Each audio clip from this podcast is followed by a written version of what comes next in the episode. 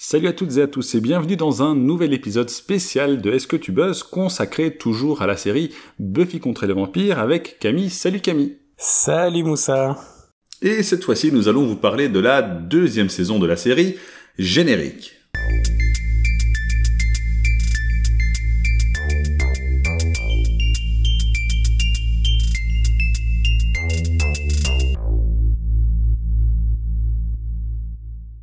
Donc bienvenue sur un nouvel épisode consacré à la série Buffy contre les vampires. Et euh, eh bien euh, Camille, on va parler de la, de la saison 2. Ouais. Euh, qu'on a mis un peu de temps à regarder. Désolé. Euh, la faute est, est, partagée. Ce n'a pas été facile de, de trouver le, le temps, euh, mais euh, quelle, quelle joie de retrouver euh, Oh oui, surtout cette saison 2. mais oui, c'est ça, j'allais dire en fait, ce, ce, casting, ce concept, mais qui est, euh, comment dire, euh, amplifié, euh, décuplé, euh, je ne sais pas quel terme utiliser, quel plaisir donc de, de retrouver euh, Buffy et le Scooby Gang dans cette saison 2 qui qui est meilleure en tout point, vraiment. Je, je crois qu'il n'y a rien dans la saison 1 qui m'est plus plu que dans la 2. J'imagine que c'est un sentiment que tu partages. Oui, oui, oui. Euh, eh bien, globalement, euh, comme on l'avait fait pour le premier épisode, euh, on pourrait peut-être euh, parler de cette saison 2. Mm-hmm. Mais avant ça, je propose qu'on se remette une dernière fois, juste pour le plaisir des oreilles, le générique de la série.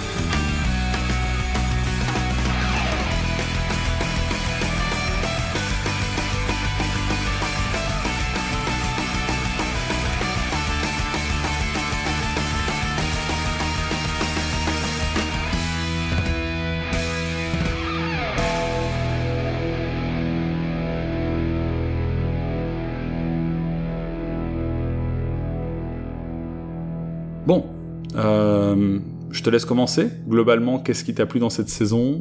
Qu'est-ce qui t'a peut-être moins plu? Euh, Alors, bah, globalement, elle m'a beaucoup plus euh, plu.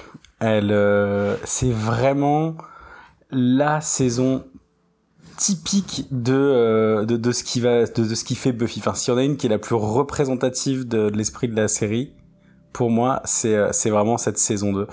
Et, euh, et c'était rigolo justement de, de, la revoir comme ça, si proche de, de la saison 1, où euh, bah, ça m'a permis de, de me rendre compte de la différence. Et euh, effectivement, on parlait d'une saison 1 qui se cherchait. Ici, je l'ai trouvé globalement beaucoup plus euh, formaté. C'est peut-être un mot un peu péjoratif, mais euh, beaucoup plus égal euh, en, en, qualité globalement, mais aussi en oui, beaucoup plus homogène. Voilà, je trouvais beaucoup plus homogène. Ouais, euh, je dirais même aussi euh, euh, plus mature. On sent, on, l'avait dit la première ah, fois oui. que que l'équipe semblait manquer d'expérience. On, on, sent, enfin, c'était peut-être pas un manque d'expérience ou en tout cas peut-être dans ce genre-là, mais ici globalement, on sent que il y a un, une espèce de rythme de croisière qui, qui s'acquiert petit à petit Tout et à que fait. On sait vraiment quel type de série on veut raconter. Tu avais parlé des épisodes à la, à la X-Files. Oui, qui ont complètement disparu là. Tout à fait, tout à fait. Euh, je, je, suis tout à fait d'accord et, et, tant mieux. Hein. Oui. je suis d'accord, hein, c'est vraiment une, une, saison qui retranscrit mieux euh, tout ce qu'est Buffy. Je, enfin, on aura l'occasion de faire le point le jour où on aura fini les sept saisons, mais je pense vraiment que c'est une de mes saisons préférées. Euh, ouais, le fait aussi. de la révisionner euh, confirme euh, confirme le postulat que j'avais euh, basé sur sur des souvenirs. Ça faisait quand même longtemps que j'avais pas revu. Euh, ce que j'aime également beaucoup, c'est que les, les, les relations entre les personnages et voire les relations des personnages avec euh, l'environnement qui les entoure sont beaucoup plus riches et exploitées dans cette saison que la première. Oui, mais en fait, ça y est, dans cette saison 2, le, enfin, le, le pitch, mais plus que le pitch, en fait, mais toutes les, les, les bases sont suffisamment posées. Le, spectateur euh, comprend assez bien euh, bon qui sont les, les personnages bon le, le, Scooby Gang bien sûr mais aussi le en tout cas enfin le, concept de, de, ce que sont les les ennemis et du coup un peu du sans avoir euh, bien sûr vu tout l'ensemble du bestiaire mais un peu quel genre de de quel genre de folklore on, a affaire. Euh, et du coup bah, il peut y avoir plus d'interaction entre tout ça et en même temps euh, on va pouvoir aussi rajouter des nouvelles touches, des, des nouveaux éléments pour, euh, entre guillemets, aller plus loin, aller une couche un petit peu plus loin dans le... Désolé pour le franglais, le, lore de, l'univers de Buffy. Ouais, tout à fait. Mais donc moi, ce qui m'a interpellé dans cette saison par rapport à la première, et je m'en suis rendu compte davantage durant cette saison-ci, c'est que au-delà de, de l'humour et de l'écriture qui étaient déjà de bonne qualité et qui sont encore mieux dans cette saison, c'est tout le côté dramatique qui est euh, davantage et beaucoup mieux exploité. Oui. Euh, je vais te donner un exemple. Euh, dans la première saison, il y a un personnage qui s'appelle Jessie, si je dis pas de bêtises. Euh, Est-ce que tu te souviens de Jessie euh, Là, tout de suite, non. Je pense si tu me le remets dans le contexte. Euh... Alors, de la manière dont c'est présenté dans le premier épisode de la série, c'est censé être le meilleur ami de Xander. Ah punaise Ah oui, il a complètement disparu. Ah oui, oui, oui. Exactement. Mais, bah, il a disparu. Oui, mais il se fait, il se fait mordre. Il se... Oui, il, il meurt au premier épisode. Mais je veux dire, il y a aucun moment où euh, dans la deuxième partie du premier épisode, où Xander le tue, ou à la fin il fait des plaisanteries sur oui. euh, euh, la bouche de l'enfer. Tu n'y crois pas une seule seconde. Oui, oui, oui. Son meilleur ami vient de mourir euh, tué de ses propres mains, d'ailleurs, il me semble, ou oui, pas loin. Tout à fait. Et euh, oui, euh, il va bien. Xander est pas traumatisé à vie. Ouais. C'est ça. Et, et euh, c'est un peu le cas tout au long de la première saison, en dehors, et je l'avais souligné, de la séquence où Buffy entend la conversation entre Angel et Giles euh, sur la prophétie qui dit qu'elle va mourir. -hmm. C'est vraiment la, la, première séquence où tu vois le potentiel dramatique et tragique de la série et plus globalement de, du sort de la tueuse. Et dans, dans cette saison, je trouve que le côté dramatique, pas seulement par rapport à Buffy, mais de manière générale, est beaucoup mieux exploité. Je sais pas si c'est un truc qui t'a qui t'a frappé. je pense que sans, sans, spoiler cette saison 2, je pense que le, le potentiel dramatique euh, aura frappé absolument tous les tous les spectateurs euh, dénués d'un minimum de capacité à ressentir des choses, oui. Ouais, après, je pense qu'on peut spoiler, tu sais. Euh, Allons-y, on, on, aura bien l'occasion de le faire quand on parlera de nos épisodes, mais. euh, Tu veux dire qu'au bout de 20, 24 ans plus tard, on a le droit de spoiler? Oui, je pense que oui. je crois que la, la, date de péremption, est, euh, de prescription, pardon, est, euh, est passée, tout à fait. Bah déjà toute toute la, la, la, relation entre Jenny, qui est un personnage que j'aime beaucoup, euh, et Giles. Euh, qui est intéressante d'autant plus, enfin peut-être que j'étais plus sensible aussi parce que ce sont euh, deux adultes et que du coup le, le, leur relation avait quelque chose de d'une autre tonalité en fait, un peu un, peu plus subtile, un peu plus enfin moins dans les excès entre guillemets euh, avec lesquels on, représente les, euh, les, les déboires amoureux adolescents dans les dans les séries télé. Ouais. Et euh, bon bref, puis de toute façon j'aime beaucoup le, le, personnage de Jenny et alors donc déjà les et de Giles. Et ouais, j'aime aussi beaucoup le personnage de Giles, mais, mais j'aime beaucoup le personnage de Jenny. Et, euh, et donc déjà, effectivement, le, la manière dont ils se mettent ensemble, c'est très mignon. Le, un premier revers qui font que voilà il y a, y a, une très grosse tension entre eux et puis ils se remettent et puis c'est dans l'autre sens parce que au début Jenny se sentait trahie par Giles vont se rabibocher. Finalement, c'est Giles qui euh, se sent, et a raison, et pas que lui, trahi par Jenny. Et, euh, et cette fin euh, horrible, où alors qu'ils vont se remettre ensemble et Angel devenu Angelus, donc ayant étant redevenu méchant, la, tue de manière horrible et, fait une mise en scène horrible, horrible et, et c'est très très bien joué d'ailleurs. C'est c'est pas ellipsé on ne voit pas vraiment le moment où Giles voit l'horreur, mais on voit juste après, quand la, avec cet effet de réel fort où il est chez lui et il y a la police qui est là. Euh, et, et, et, son état de choc. Euh, donc oui, il a la, la, les émotions. D'ailleurs, c'est bien dosé cette manière de montrer, pas montrer. Je me souviens que dans l'épisode précédent, tu parlais de, de cette mauvaise gestion du hors-champ. Ouais. Euh, je trouve que sur cet épisode-là et sur la gestion de ce moment où Giles couvre donc la, mise en scène macabre de qu'on ne voit jamais nous d'ailleurs il me semble. si si hein, on la voit. Hein. On la voit? Ah, Ou très très peu alors. Enfin, il n'y a, pas un gros plan appuyé dessus alors? Ah, je sais pas si c'est un gros plan, mais on voit quand même de relativement près le, le visage avec les yeux ouverts et le corps inerte de Jimmy. D'accord. En revanche, ce qu'on voit en premier. mon esprit choqué l'avait occulté alors. tu tu, tu, tu refoules. Euh, Sans doute. Mais euh, par contre, ce qui est terrible, c'est le l'expression euh, du visage de, de, Giles. Et là, il faut vraiment saluer euh, Anthony Stewart Head oh, oui. parce que il y a le sourire de, de, cette, de cette effervescence par rapport à, à, ce que lui pense. Voir en arrivant dans sa chambre, en suivant le, le chemin de petit pétale de rose. Ouais. C'est horrible. Ouais, mais donc oui, donc quand tu parles de gestion du dramatique, il y a, ça euh, effectivement là pour le coup, euh, c'est oui des, des, des, le, le, drame et pas oui, mais dans dans le genre du drame qui n'est pas euh, qui n'est pas euh, très vite euh, évincé pour revenir sur un ton léger comme tu disais pour la saison 1 et de Jessie dont j'avais oublié jusqu'au prénom.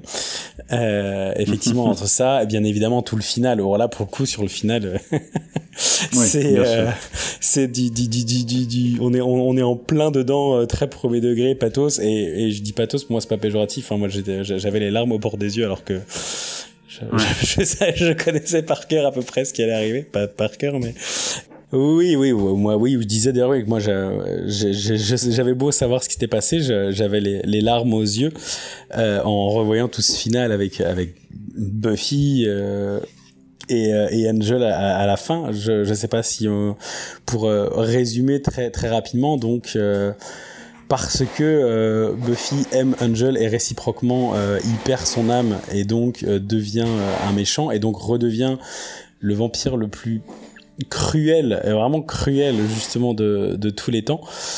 Et, euh, et elle finit par se résoudre à, parce que tout le reste a échoué, à euh, devoir le tuer. Euh, il s'apprête, euh, lui, à, à déclencher l'apocalypse, la, la, chose est en marche. Et au moment où elle, elle l'a défait et où elle s'apprête à, le tuer, elle voit que finalement il récupère son arme, son âme, oh là là, pardon, son âme, parce que euh, Willow et les autres sur le côté euh, avaient réussi à, lui rendre son âme, mais comme le seul moyen d'arrêter l'apocalypse c'est euh, de le tuer, elle qui à ce moment-là a, tout perdu, parce que c'est vraiment ce final, une Buffy perd tout, coup après coup. Elle perd tout, et d'ailleurs, euh, à la fin, euh, ça c'est une très belle scène, je fais une petite, euh, un petit pas de côté. À la fin, Angel lui-même lui dit T'as plus rien, t'as plus tes amis, t'as plus, plus rien, t'as plus rien, t'as plus rien. Et maintenant, d'un air narquois et vainqueur, qu'est-ce qu'il te reste? Et il va pour lui asséner le coup de grâce, elle le bloque et elle lui répond Moi. C'est cette scène est, enfin moi je la trouve hyper belle, hyper forte. Bien évidemment, mon, mon résumé grossier lui rend pas justice, mais euh, mais bon bref, elle perd tout. Et à la fin, quand la seule chose qui lui revient, c'est euh, l'homme qu'elle aime, son premier amour, son, son grand amour, sa première fois, euh, tout. Eh bien, elle, elle, elle doit le, tuer pour sauver le monde, un monde dans lequel elle n'a plus rien. Oui, en termes de d'oser euh, frontalement euh, dans la série faire du, du drama lourd. Euh, ça se, effectivement, cette série-là n'a rien à voir avec cette saison-là n'a rien à voir avec la première. Ah ouais, je suis d'accord, j'adore cette scène. Hein, Et puis bon voilà, moi, je... enfin, tu regardes en VO aussi, mais le petit What's Left ou un truc comme ça, elle répond Me avec avec l'épée qu'elle arrête au dernier moment, c'est c'est un moment de grâce. Ah oui, j'ai eu des frissons. Ouais, ouais, clairement. Je me souviens de la première fois que j'ai vu cette scène. Euh, comme je t'ai dit, je pense que j'avais découvert avec la saison 2 euh, cette série et ouais, je pense vraiment que c'était euh, c'était le meilleur moyen de se plonger dedans et cet épisode est vraiment excellent. Mais bon, on va on va pas spoiler les, les top et flop déjà maintenant. Tout à fait, tout à fait, tout à fait mais en, dehors même des, relations, comme je disais, euh, il y a aussi toutes les thématiques de l'adolescence. Les années 90, si je dis pas de bêtises, c'est quand même aussi Dawson. Euh, pour, moi, Dawson, euh, sans, sans, vouloir passer du coq à l'âne, c'est tout ce qu'il faut pas faire dans une série pour adolescents. c'est tellement cliché et, et, stéréotypé. J'ai, enfin. Dawson, j'ai jamais regardé parce que j'avais des a priori sur cette série et tu as l'air de dire que j'avais raison, mais en fait, j'aurais pu avoir complètement tort. Je m'étais juste arrêté à des a priori. Peut-être que ma subjectivité euh, fait que je, je suis d'une très grande mauvaise foi. Ce ne serait pas la première fois. C'est une série qui, allez, ça se regarde facilement, Dawson, mais je ne crois jamais dans les problèmes de ces adolescents. J'y crois pas une seule seconde. Quoi. J'ai l'impression que c'est forcé, c'est factice, euh, c'est en plastique.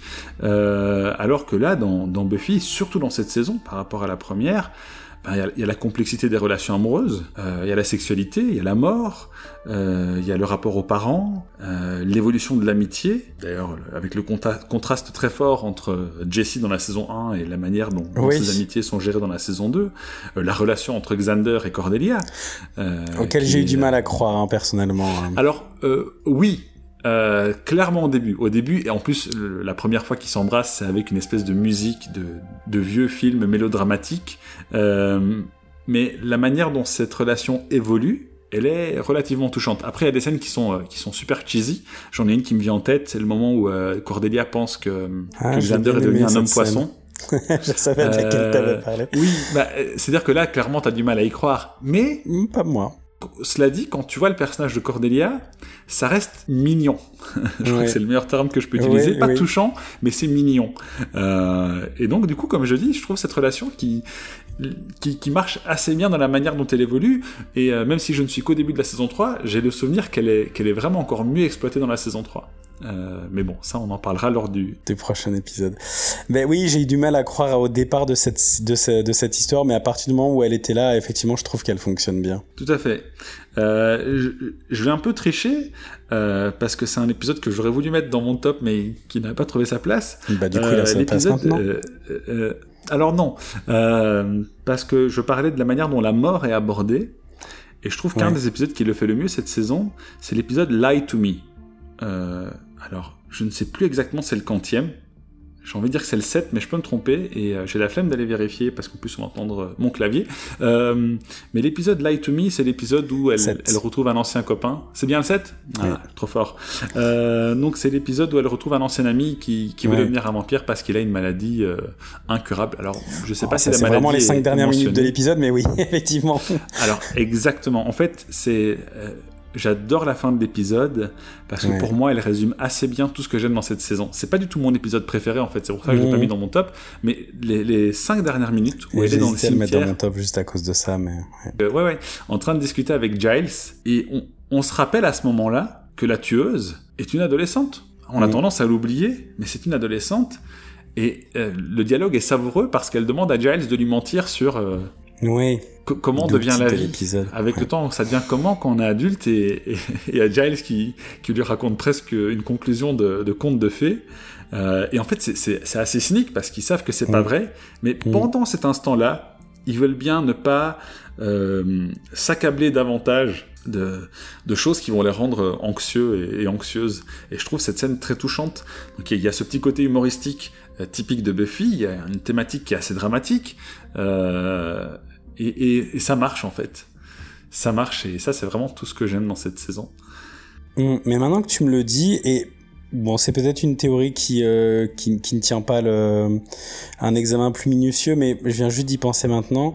Alors, je me souviens pas assez des saisons suivantes que je n'ai pas encore revues pour voir si c'est juste quelque chose qui traverse Buffy en général ou si c'est un peu plus marqué dans cette saison-là, mais il y a pas mal d'épisodes qui, euh, mine de rien, traitent de la mort. Alors, je parle pas juste de tuer le monstre du jour, hein, mais euh, effectivement, entre le premier, peut-être pas tout à fait, bon, il y, a le trauma du maître, mais c'est autre chose.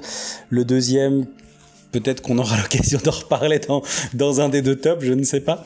euh, mais euh, avec ce côté euh, Frankenstein, ça peut éventuellement parler de ça, mais bon, pareil, on préparait de la momie. Mais il y a quand même pas mal d'épisodes de Lie to Me, effectivement, donc ça parle vraiment, comme tu l'as dit, hein, de devoir faire face euh, à, la, à la maladie.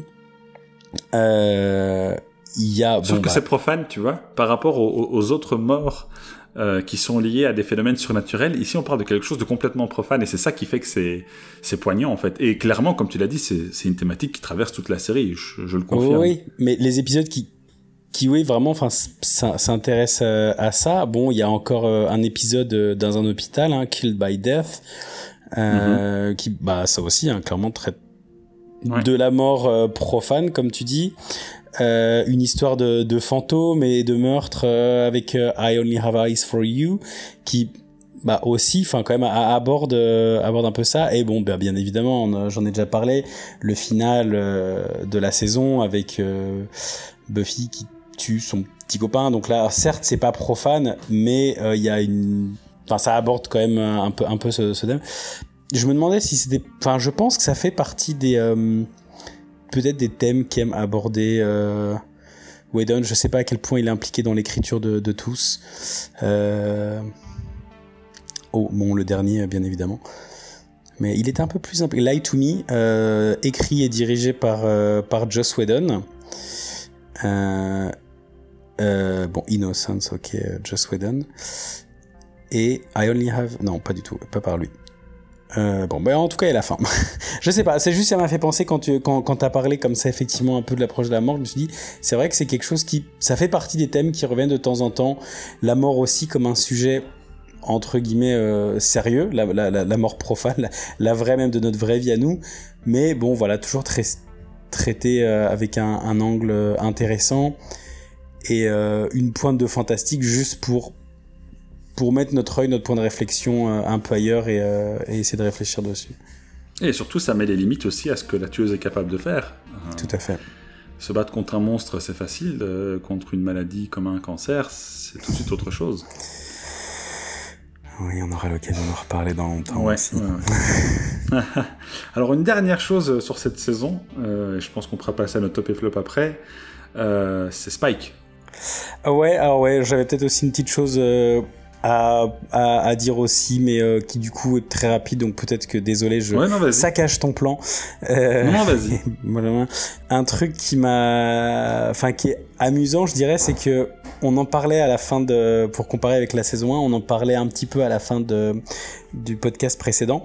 La, le début de cette saison 2 est pour moi un peu la, la fin presque refaite euh, de, de la fin de la saison 1, où effectivement, tu le disais, à la, à la de, le dernier épisode de la saison 1, euh, bon, le maître est mort, ils font une petite blague et finalement ils, ils vont aller faire la fête. Et c'est tout. Et ça commence sur euh, justement Buffy qui doit gérer ces conséquences-là. Il y a le, le spectre purement métaphorique dans Buffy, il faut préciser, du, euh, du maître qui, qui, qui, rôde encore sur elle. Elle en fait des cauchemars, elle apprend que les vampires essaient de le, de le ressusciter. On voit qu'elle a été traumatisée par ça. Et elle, ouais, elle, c'est qu'elle post-traumatique, hein. Et voilà, et elle, elle, elle, elle, elle, broie euh, son, son, son, squelette pour être sûr qu'on le, on le ramène jamais dans un mouvement où ça sent vraiment un exutoire de, de fureur et de rage. Elle avait besoin de, c'est quelque part ça qui l'aide aussi un peu à, à passer à, à, autre chose. Et euh, ensuite, donc, on a un deuxième épisode qui aurait eu tout à fait sa place dans la saison 1, dans ce côté un peu, un peu plus carton-pâte, un peu un peu. Enfin. si c'est un méchant de type de ce qu'on trouve dans Buffy, parce qu'on en trouvera des comme ça aussi dans, dans des saisons plus tard, mais dans une certaine forme de traitement et justement un peu de, de ton, de, de, qualité générale, je trouve qu'il faisait encore un peu saison 1. Et après, et du coup je vais te faire ta transition, on a l'arrivée de Spike et surtout de Drusilla et Spike, ce qui fonctionne quand même euh, bien en, en tandem. Et Bon après euh, grosso modo après voilà on rentre vraiment dans la dans la saison 2 et donc c'est amusant comment bah, je trouve qu'il y avait vraiment une espèce de transition comme ça et, euh, tout à fait. et on a une fin refaite, un épisode qui ressemble encore à la saison 1 et l'arrivée des vrais antagonistes enfin de, de, deux tiers des vrais antagonistes de la saison 2 et là on est vraiment dans le dans l'ambiance dans le format dans le rythme dans euh, ouais, dans la gestion de, des personnages, dans le type d'intrigue et la, et la manière dont ils sont, euh, dont l'évolution de chaque épisode est rythmée euh, au sein de chaque épisode. On, on, est vraiment dans quelque chose, oui, je disais, de, de, de, plus formaté, de plus maîtrisé et de coup de plus homogène. on est surtout dans un arc narratif. Et oui, on est dans un, oui. on y est enfin en fait. Euh... Oui, alors après, ça reste quand même un, une saison qui a beaucoup d'épisodes qu'aujourd'hui on qualifierait de filler, mais je maintiens que pour moi, ça fait complètement partie de. Enfin, c'est pas juste du remplissage parce qu'on n'avait pas le temps ou coup caisse. Pour moi, ça, ça fait partie de la série. Euh, mais en vrai, là, et justement, moi, j'étais surpris dans, dans ma tête, tout ce qui se passe dans le double dernier épisode, dans mes souvenirs, ça, ça s'étalait au moins sur euh, quatre, euh, au moins quatre épisodes, quoi, voire cinq. Et en fait, non plein de choses qui se passent et tout, se passe en fait dans ce dans ce double épisode qui du coup est vraiment mené tambour Mais en fait oui et non. Et justement euh, on en avait discuté lors du, du premier épisode de ces épisodes filler justement. Euh, alors c'est pas mes c'est généralement pas mes épisodes préférés mais c'est surtout le cas dans la saison 1 en fait. Dans la saison 2, je les trouve globalement, hein, pas tous, nettement meilleurs. Oui, c'est pour ça que je parle d'arc narratif. C'est que ah, l'arc narratif dans la saison 1 ne me paraît pas fort maîtrisé dans le sens où on a deux épisodes ou trois qui renvoient euh, au combat de... Ouais, on a peu genre épisode 1, 4 et dernier, et tout le reste, ça n'avait rien à voir presque.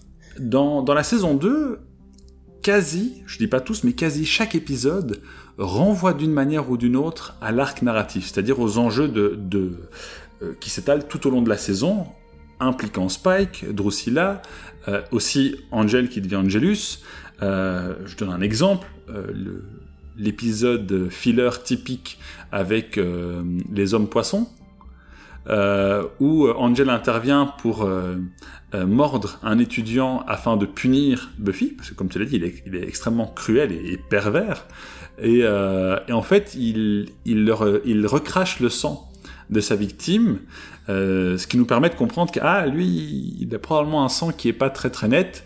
Euh, c'est bête, c'est juste une petite intervention de, de Angel euh, ou mhm. Angelus ici dans cette dans cet épisode qui a fortiori ne renvoie pas du tout à l'arc narratif global, mais qui parvient à l'inclure de façon intéressante. Il y, en a pas mal comme ça dans cette saison. Je sais pas si tu y as fait attention. Et je trouvais ça très pensé. Oui, je... il y a un peu plus ça, mais honnêtement, c'est pas le cas dans tous. Hein. Non, pas tous, mais globalement, c'est quelque chose qui, euh, qui fonctionne mieux dans cette saison que, que, la première. Mais après, on a, oui, effectivement, on a toujours des épisodes. Pour moi, ça tient plus au, au, au, format. Je, je sais pas, j'emploie sans doute pas le bon mot, euh, mais c'est plus lié au fait que oui les, les épisodes oui c'est ce que je disais enfin sont plus homogènes dans leur euh, dans leur mise en scène dans leur gestion des codes. On, on, a moins une impression de patchwork comme ce que je disais dans la saison 1 t'as vraiment des épisodes qui vont être vraiment les épisodes type de Buffy des épisodes qui font très X-Files des épisodes qui font très Conte de la Crypte. Là les épisodes font tous très Buffy.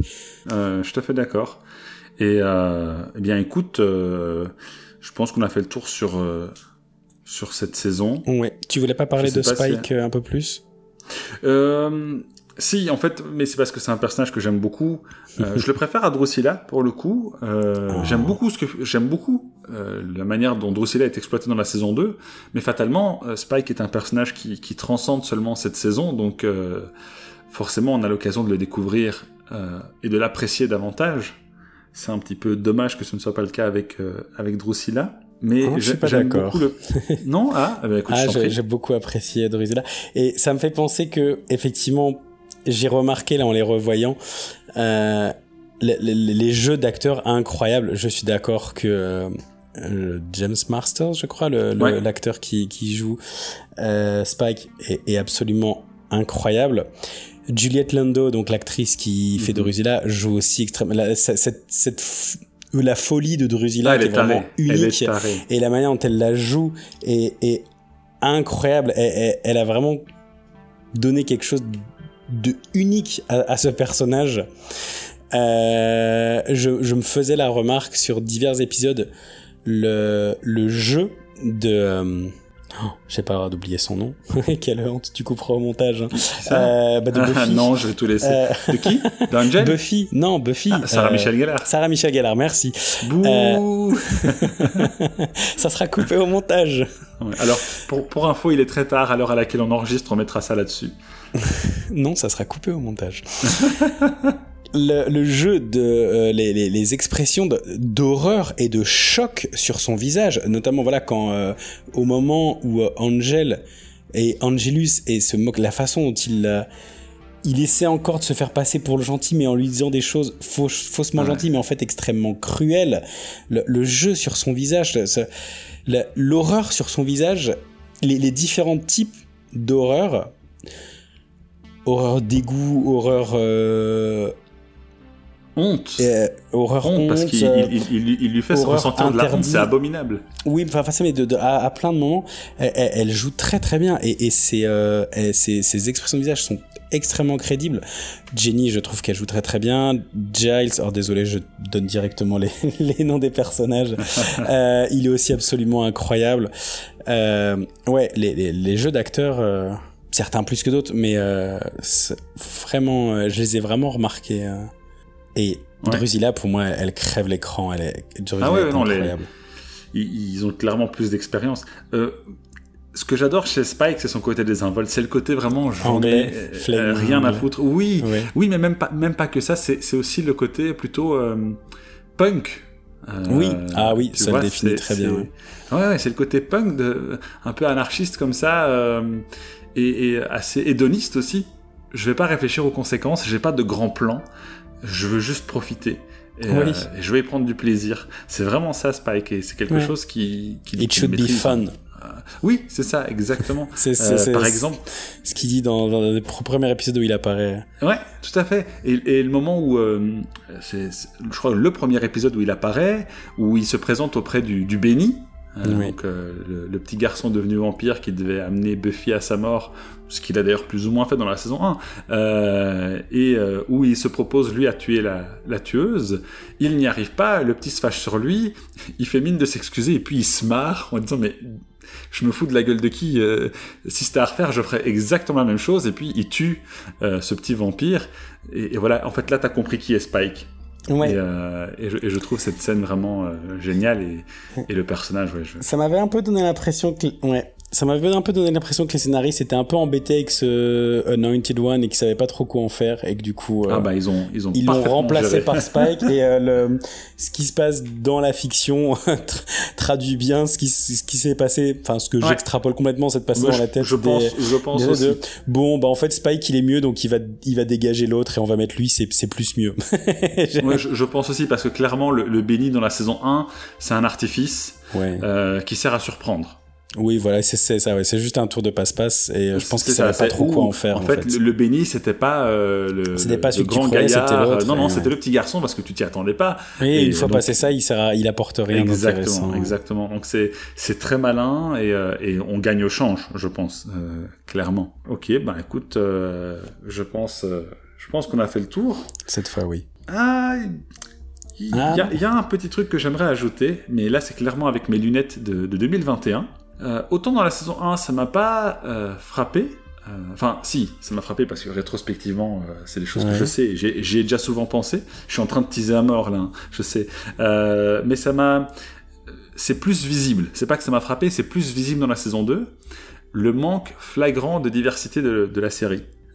c'est une série des années 90, donc c'est tout à mhm. fait compréhensible. Enfin, compréhensible. C'est la norme euh, donc, euh, je vais pas utiliser mes lunettes de 2021 pour juger euh, une œuvre de, des années 90. Néanmoins, c'est quelque chose que je remarque. Il y, a, y, a, très peu de, de, diversité, en particulier de diversité ethnique mhm. ou culturelle. Le seul personnage euh, qui en apporte un peu, c'est le personnage de Kendra, oui. euh, qui est euh, un cliché sur pattes. J'ai pas réussi à savoir d'où elle venait. Euh, bah, écoute, parce que je connais pas assez les accents. Parce que l'Afrique, l'Afrique en, en, Amérique, c'est un pays. Donc, tu vois, tous les gens qui y ressemblent, ils viennent d'Afrique. Ils ont un accent africain. Bah, c'est, c'est clairement un faux accent. L'actrice en question, euh, elle, elle, parle parfaitement anglais. C'est une américaine, c'est une hawaïenne, même si je dis pas de bêtises. Euh, mais bon, je, je vais pas trop m'avancer parce que je sais qu'elle a joué dans les, dans les Power Rangers, si je dis pas de bêtises. Enfin bref. Je vais pas euh, tout mélanger. En tout cas, c'est une actrice qui parle parfaitement anglais. Mais donc, on prend une actrice un peu typée, hein, comme on disait à l'époque, Mhm. et, et on lui fait prendre un accent à coucher d'or. Encore une fois, c'est les années 90, je peux le, je peux être indulgent. Ça me dérange beaucoup moins euh, que aujourd'hui quand je vais voir un Black Widow avec plein d'Américains qui ont des accents euh, russes à coucher d'or. Euh, mais euh, ce personnage est assez caricatural avec des vêtements qui affichent des, teintes de léopard. J'ai toujours cru que moi c'était Enfin, ça se portait ici. Je, pense vraiment pas que ça se porte beaucoup euh, dans des pays africains, mais j'en sais rien. Peut-être que c'est. Je ne sais pas non plus. de ma part. En tout cas, le personnage lui-même est très caricatural. Oui, oui, tout à fait. Alors après, je. C'est dommage. Ça n'excuse rien et peut-être même que c'est pire. Mais je pense que les, les imprimés léopards, c'était pour euh, jouer avec. Euh, tout à fait. Ou, la confusion du en fait. Euh, il y a une ambiguïté sur est-ce que c'est un assassin envoyé pour tuer Buffy En fait, non, tatata. Et euh, c'était annoncé par une carte de tarot euh, de Drusilla où euh, chacun des trois assassins était représenté. Et il y en avait un, c'était juste un, un, jaguar, en fait, je crois. Un et, et, ça, à la limite, ce twist-là, je le trouve très intelligent. Le twist en tant que tel, le fait que ce ne soit pas elle l'assassin et qu'en plus c'est une tueuse et qu'en plus ça se tient parce que Buffy est morte pendant quelques secondes, ce twist, je le trouve génial. C'est une idée qui est euh, qui est vraiment très très ingénieuse de la part des scénaristes. C'est juste dommage que le personnage ne soit que ça, mhm. euh, d'autant qu'elle elle meurt quelques épisodes plus loin. Elle n'aura pas le temps d'être autre chose plus tard. voilà, c'est ça, et c'est vraiment dommage, surtout quand on sait ce qu'il advient de ce twist dans la saison 3 et, et les saisons à venir d'ailleurs, mais on aura l'occasion d'en parler à ce moment-là. Euh, d'ailleurs, même sur la diversité, il y a, d'autres saisons où ça, à l'époque, ça m'avait beaucoup plus frappé, donc on pourrait en reparler. Bah, écoute, je te oui, propose, euh, de mémoire, j'ai pas souvenir que la diversité euh, ethnique, en tout cas, s'améliore beaucoup en saison 3, 4, 5, 6, 7. Non, je, malheureusement, un peu, un peu. Mais comme je dit, on aura l'occasion d'en discuter. Et écoute, on passe à la suite? Passons à la suite. On pensait passer à notre flop 3, puis après notre top 3. Euh, bah du coup, tu, tu, veux, tu veux commencer par... Euh, on fait un flop chacun? Ça marche. Allez, bah bien, ouvre le bal. Mon premier épisode, genre ils sont pas classés entre eux, c'est un flop trop général. Le, mais donc le premier que je citerai et je pense que tu vas me rejoindre là-dessus, c'est Some Assembly Required. Je vais pas trop m'étaler dessus. Oui. Je l'ai vaguement évoqué tout à l'heure. Je disais donc euh, cette saison 2 s'ouvre sur un premier épisode qui en fait un peu euh, explore vraiment la fin de la saison 1, puis un épisode qui aurait eu tout à fait sa place dans la saison 1, bah c'est celui-ci. C'est une un un hommage euh, où ils ont revisité en fait le le classique qu'est euh, Frankenstein et avec euh, presque la fiancée de Frankenstein Ah, je me suis retenu de parler quand t'as parlé de l'épisode. Hein. Vraiment, ça me démangeait de partout. quelle horreur. Je m'en doutais, mais je savais, je savais qu'il serait dans ton, dans ton. Alors, quelle horreur, j'irai pas jusqu'à. Il y a aucun épisode de cette saison que j'ai vraiment, vraiment pas aimé, euh, qui. Et même celui-là. Euh, ah, et même. C'est le seul, mais si, celui-là, franchement. Okay. Pour moi, voilà. Trop. il était faible, mais j'ai pas passé un mauvais moment. Personnellement j'ai pas grand chose en dire. Et en fait, c'est surtout pour ça qu'il est dans mon, dans mon flop 3. J'ai pas grand chose au final à en dire. Il est, il est oubliable sans être mauvais. Enfin, sans être, ouais, voilà. Il, est passable. Et du coup, je vais m'arrêter là parce que j'ai pas grand chose à en dire. Si je ne dis pas de bêtises, en français, c'est le puzzle. Je ne sais pas. si, si, c'est le puzzle. D'accord. Un peu bizarre comme titre. C'est très nul. Oui, oui. Mais comme l'épisode, donc ça, ça, convient. Ceci dit, euh, les, euh, les euh, traductions des titres de Buffy en français sont notoirement très ratées et très nulles.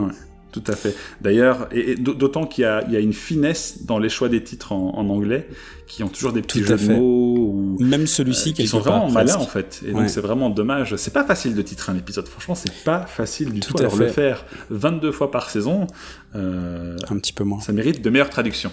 tout à fait. Et ouais, bah, Some Assembly Required, il y a un jeu de mots dedans, il y a ça, ça fait du coup écho euh, au thème de l'épisode, et c'est vrai que ça, ça passe systématiquement à la trappe en français. C'est rigolo, je suis en train de, de relire mes notes. Et effectivement derrière le titre de l'épisode dans mon flop j'ai mis encore saison 1 donc il faut dire que ça, ah, ça renvoie vraiment à la saison 1 euh, avec un petit smiley euh, perplexe que, que j'ai dessiné.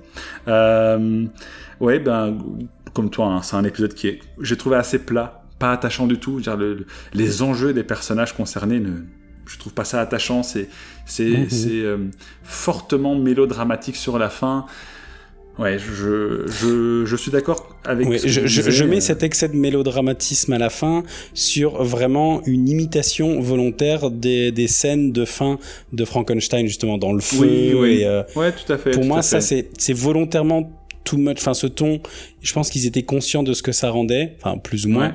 mais euh, que justement c'était une volonté de et peut-être un peu trop d'ailleurs, je ne sais pas. Enfin, vraiment de faire un presque un remake de euh, Frankenstein dans l'univers de Buffy. Ouais, c'est ça. Mais bon, en tout cas pour moi, ça, ça a Ouais, pas marché. c'est peut-être juste une fausse bonne idée en fait. C'est ça, c'est ça. Et ouais, comme, comme tu l'as dit, ça, ça fait très saison 1. Euh, T'avais dit quoi, carton pâte, c'est- tout à Ouais. fait ça. euh, on est, voilà. Bref, pas grand chose à en dire, donc passons à la suite. Flop 3, épisode 2. Eh bien, ce sera Killed by Death, euh, un épisode euh, à peu près de la fin de... Ouais, c'est le 18 sur 22, Mhm. donc dans la fin, où c'est encore, je vais dire... euh, Peut-être que je le remarque plus que d'autres lieux, mais encore un épisode hôpital. J'ai l'impression que c'est un endroit euh, que, j'allais dire Joss Whedon, c'est pas lui ni à l'écriture ni à la réalisation, mais enfin un endroit qu'ils aiment bien dans Buffy de faire des, de temps en temps des, des petites virées euh, dans l'hôpital. Est-ce bien surprenant Dans une série avec tellement d'accidents inexpliqués? Bah ouais, moi là, enfin, elle, elle, elle a juste chopé euh, la crève, Oui, quoi. Enfin, c'est pas, c'est, c'est quelque chose de, de finalement assez, euh, enfin, assez, Assez bénin. bête. Enfin voilà, il Ouais. y y, a une vilaine grippe qui circule. euh, elle, elle- comme par hasard, du coup, Buffy est à l'hôpital et donc, comme par hasard, elle va pouvoir voir. Pour le coup, c'est vraiment le monster of the week. Hein. Après, nous, on est Euh. biaisés, on a connu le corona, hein, donc euh, une petite grippe, tu vois. euh, certes, certes. Euh, et donc, bah, à la fois, effectivement, c'était un encore un épisode euh, hôpital parce qu'il y avait aussi eu un épisode hôpital. On en avait parlé dans la saison 1. Celui-ci apportait pas grand chose les thématiques de euh, l'hôpital il y a vraiment un truc avec l'hôpital dans Buffy euh, étaient à la limite un- peut-être un petit peu plus intéressant dans la dans celui de la saison 1 mais surtout sera sera mieux traité après. Et effectivement il y aura euh, régulièrement des passages à l'hôpital dans Buffy. Celui-là voilà euh, je vais pas dire qu'il fait redite parce que c'est pas tout à fait la, la même euh, origine derrière euh, le Monster of the Week, mais là où il y avait quelque chose derrière justement dans l'épisode euh, de la saison 1, ici bah c'est juste un, je vais dire, je vais être un peu dur, mais un monstre qui passait par là. Euh, puisque c'est un Mhm. tueur d'enfants, et bah chouette, il y a plein d'enfants malades à l'hôpital, et euh, tout repose oui, sur euh, sur les capacités de qu'ont souvent d'ailleurs et qui marchent en général assez bien, je trouve. euh, les, donc les capacités qu'ont les scénaristes euh, à encore une fois, désolé pour le franglais, mislead à ouais à nous envoyer sur des fausses pistes à chaque fois de quel Ouais. est le le méchant ou à chaque fois on, on va nous faire croire que c'est quelqu'un d'autre et, et en fait ta ta ta eh bien non ou quelqu'un va nous paraître louche et donc on pense qu'il a forcément fait quelque chose de louche et en et en fait non pas du tout c'était juste une brave personne ou inversement euh, les scénaristes sont très forts là-dessus je trouve dans, dans Buffy en tout cas dans cette saison 2 euh, Ouais. et là ça marchait aussi mais du coup c'est aussi un épisode euh, C'est un épisode assez quelconque, hein, disons. donc c'est ça voilà quelconque c'est bien c'est bien résumé Ouais. Mais euh, oui, je, je rebondis très vite. euh, et il y a aussi le fait qu'ils essayent d'aborder, euh, bah, on avait dit, hein, la thématique de la mort, et qu'ils essayent de lier ce monstre qui est là comme par hasard à la mort de la cousine de ah Buffy. oui j'avais oublié ça ça fait partie des raisons où il est dans mon flop Oui, c'est, enfin, c'est maladroit en fait. Je dirais que ça, Ouais. c'est- c'est maladroit. Comme par Euh, hasard, c'est le monstre qu'elle avait vu quand elle avait 8 ans et qui a tué sa cousine il y a très très longtemps. Ça se passait pas du tout à Sunnydale. C'est un monstre Ça, c'est qui la, est, ça, c'est est la main des scénaristes. Voilà, c'est ça que moi j'appelle la main des scénaristes. Oui, puis ça servait à rien. Enfin, moi je trouve que ça, Ouais, le- le même épisode sans ça, il, euh, il perdait rien. Tout à fait, tout à fait. Bon, il avait peut-être pas énormément de choses, mais il perdait rien quand même. Yes.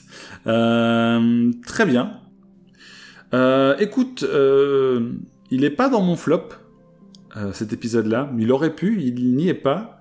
Euh, J'ai eu beaucoup de mal en fait. Euh, D'ailleurs, pour, l'anecdote, pour l'anecdote, j'en ai j'en ai cinq en fait. Moi, des flops de base, il a fallu que je, je tranche, et, et donc il a fallu que je trouve des critères pour trancher.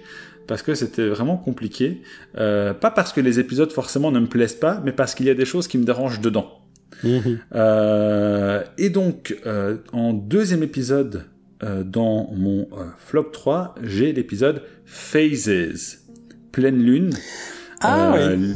L'épisode où l'on apprend que Oz est un loup-garou. Et ça, c'est vraiment la grande qualité de l'épisode. Je suis très content qu'on donne ce rôle à Oz, même si c'est un peu gros parce que comme par hasard, c'est le petit ami de Willow qui fait partie du Scooby Gang, mais... Ah, bah, je vois, je vois pas encore en quoi c'était gros. Ah, c'est le fait que ça tombe sur lui comme par hasard. Euh, bon, c'est pour bah, donner un rôle plus important au personnage. Oui, si c'était tombé sur quelqu'un d'autre, ça aurait été un, personnage qui apparaît, enfin un, un, lycéen qui apparaissait que dans cet épisode et qu'on verrait plus trop ou peu après, ou un peu comme Jonathan Oh, Jonathan, on le voit beaucoup. Franchement, je me demande même si on le voit pas plus que Oz, en fin de compte.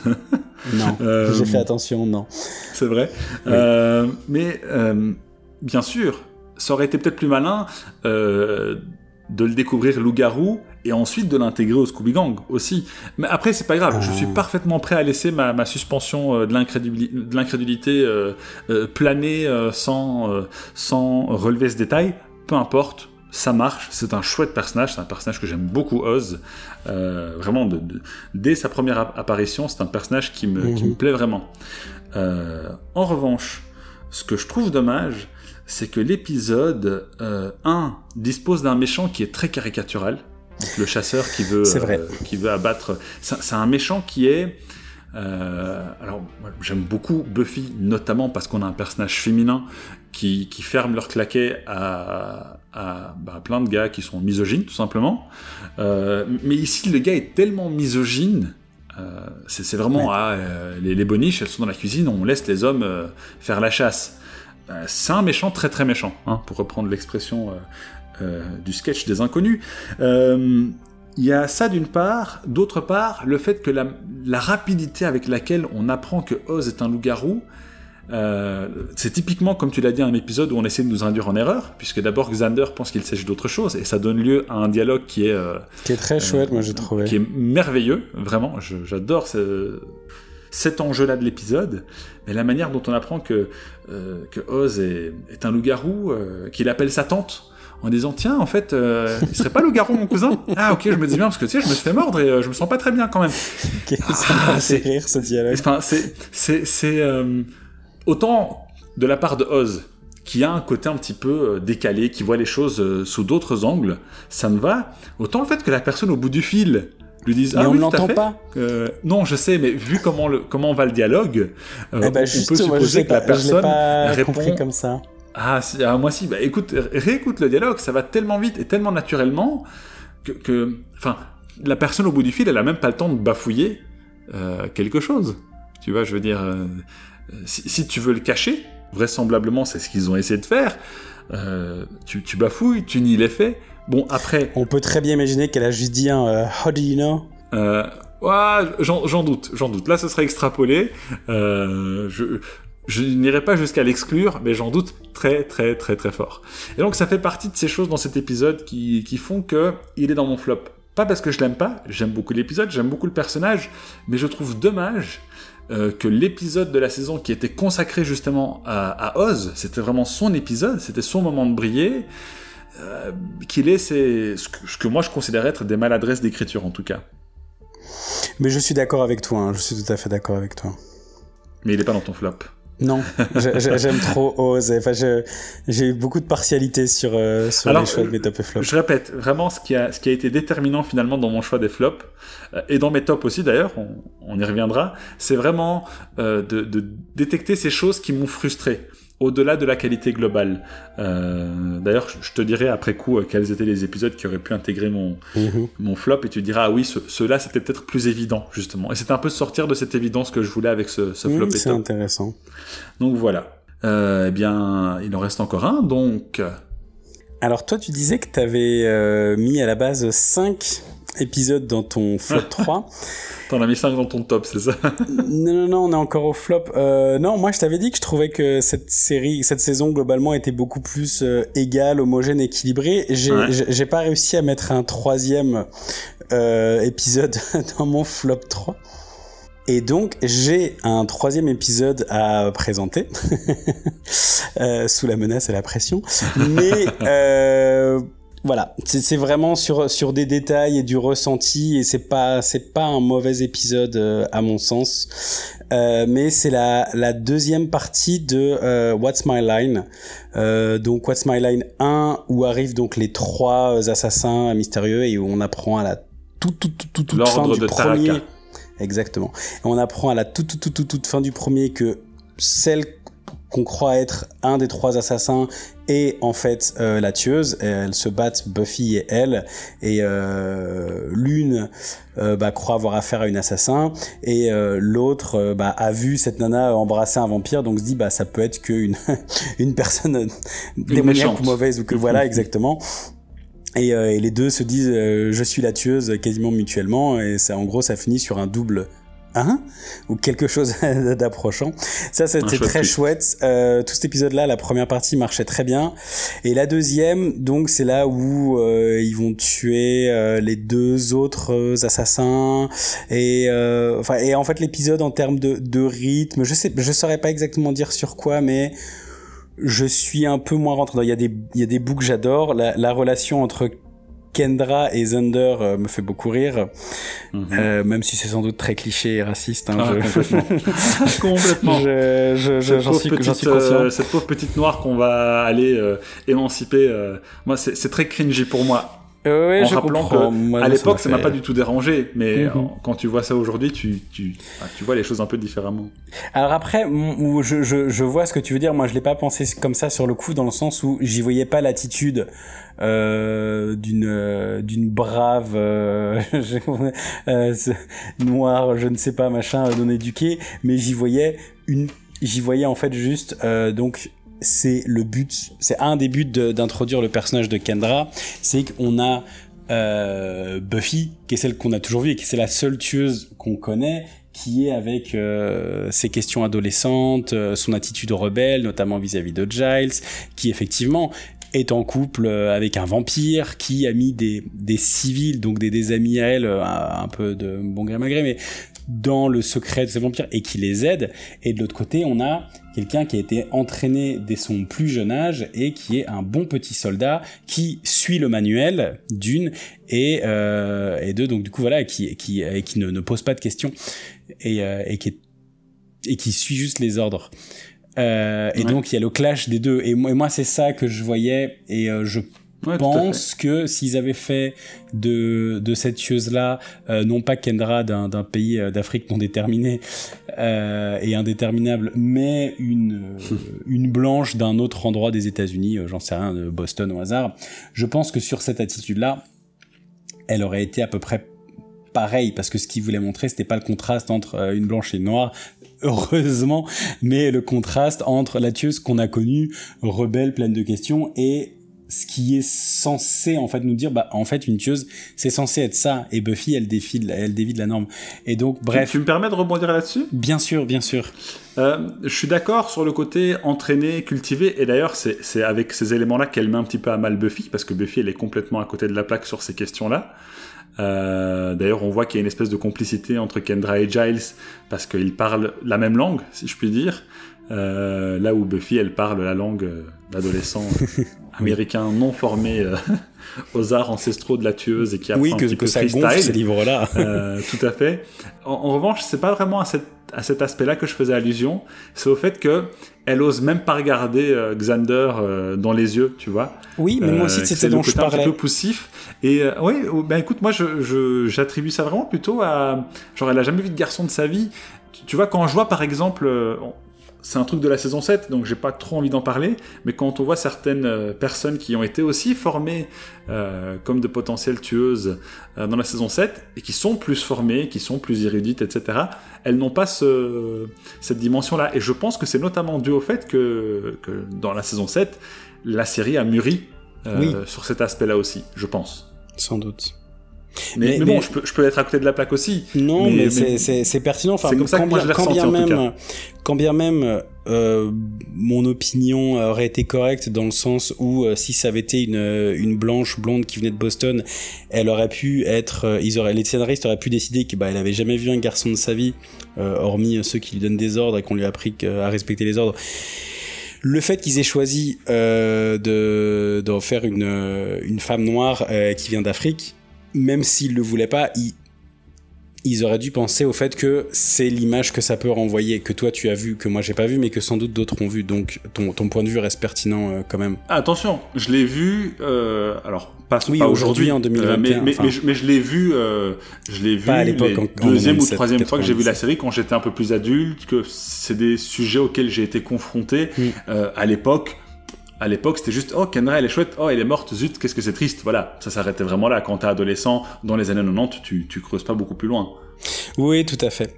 Enfin, bah, donc pour euh, finir sur ce What's My Line part 2, donc parce que la partie 1 marchait très bien et cette partie 2, donc il y a mhm. euh, donc les deux assassins dont voilà donc qui vont être tués. Bah, notamment, c'est là aussi où se forme entre gros guillemets pour la première fois le couple Zander Cordelia. Tu l'as évoqué avec la musique, avec les machins à un moment où c'est pas le moment c'était rigolo, mais ça marchait pas.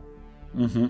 Enfin, ça marchait comme une blague, mais euh, mais du coup, enfin, c'est là où je disais j'ai pas cru à leur couple au début, même si après je suis content parce que ça amène des choses intéressantes.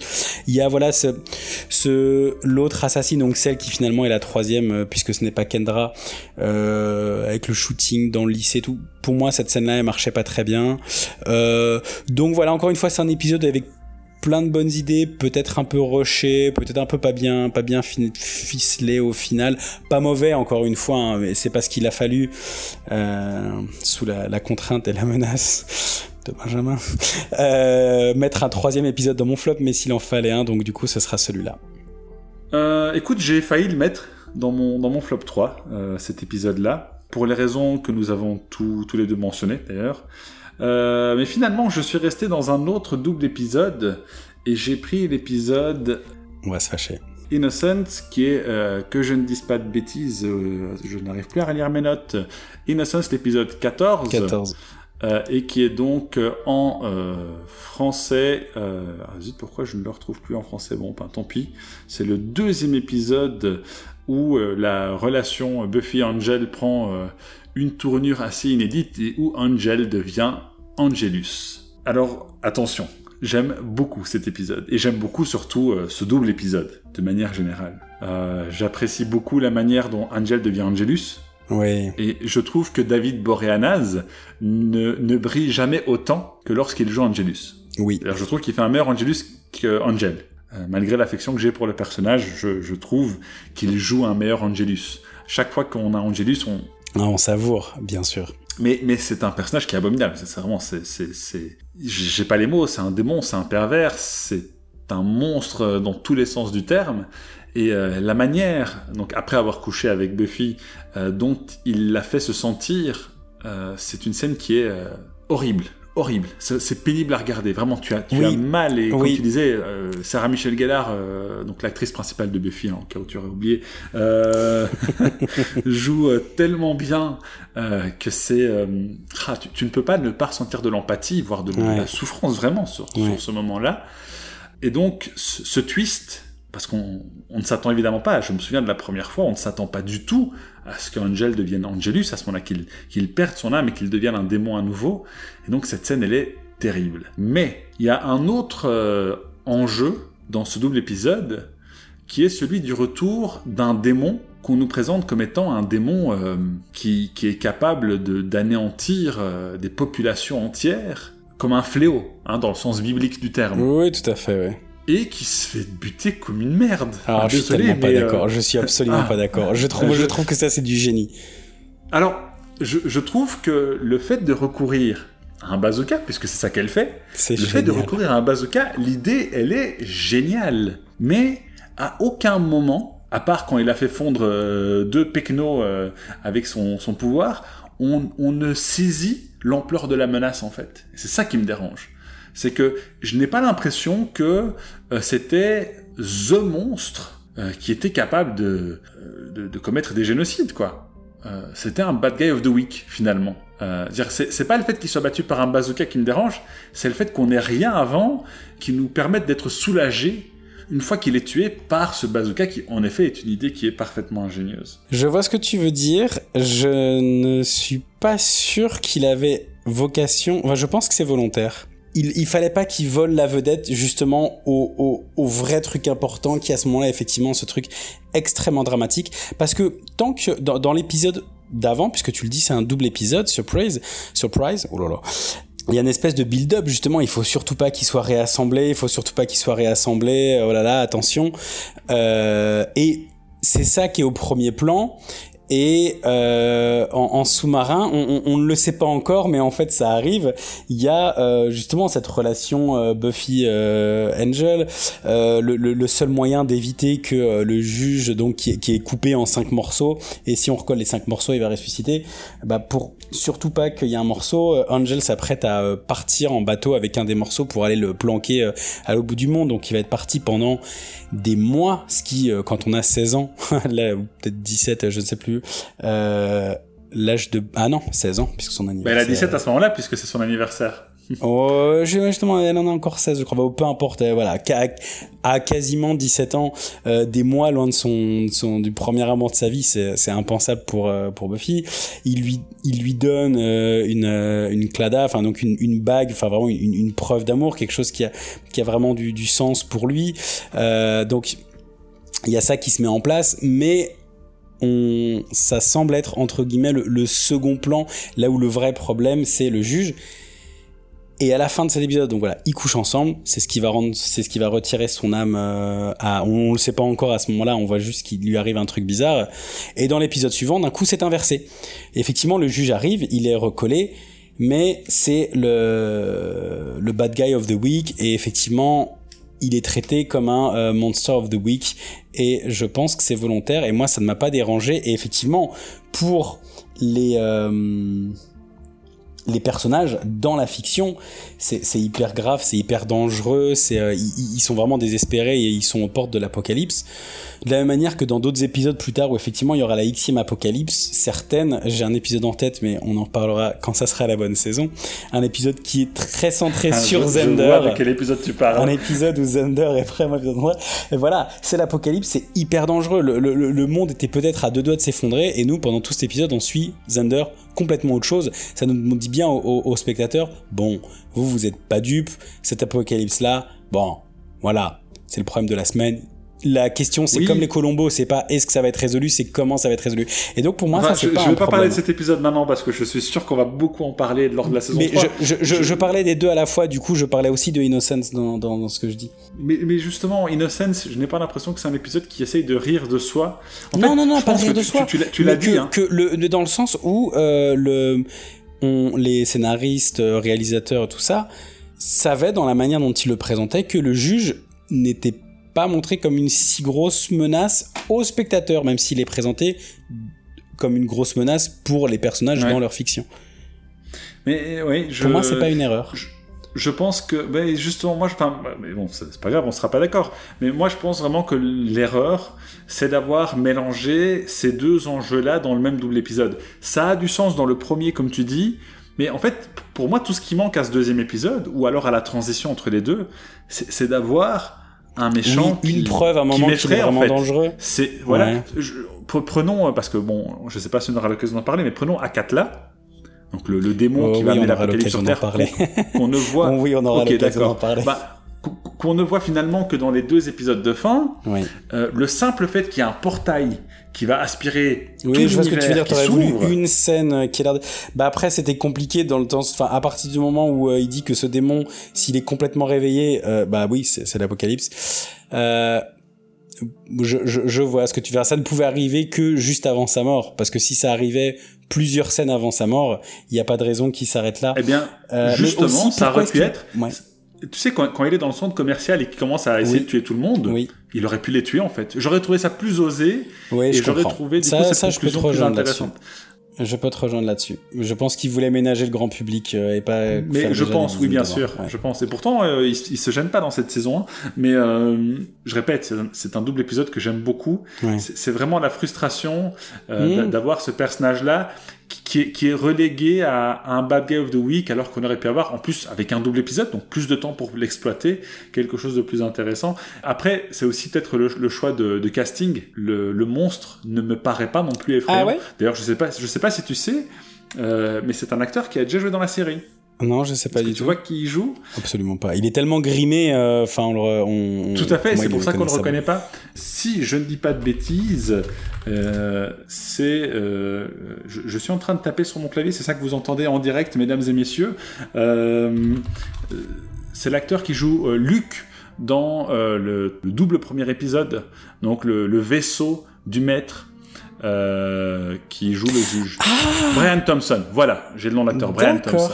Ah, bah c'est rigolo du coup qu'il ait fin de rôle. Euh. Tout à fait, tout à fait. Et, je pense que le, choix de casting est assez mauvais parce que le, juge, une fois qu'on le voit, ne, me paraît pas effrayant. Mais ça, c'est subjectif. Non, mais d'accord. Du coup, je vois ce que je vois ce que tu veux dire. Moi, ça m'a pas dérangé, mais mais je, je, peux comprendre. Euh, du coup, j'avais envie de dire un truc sur cet épisode.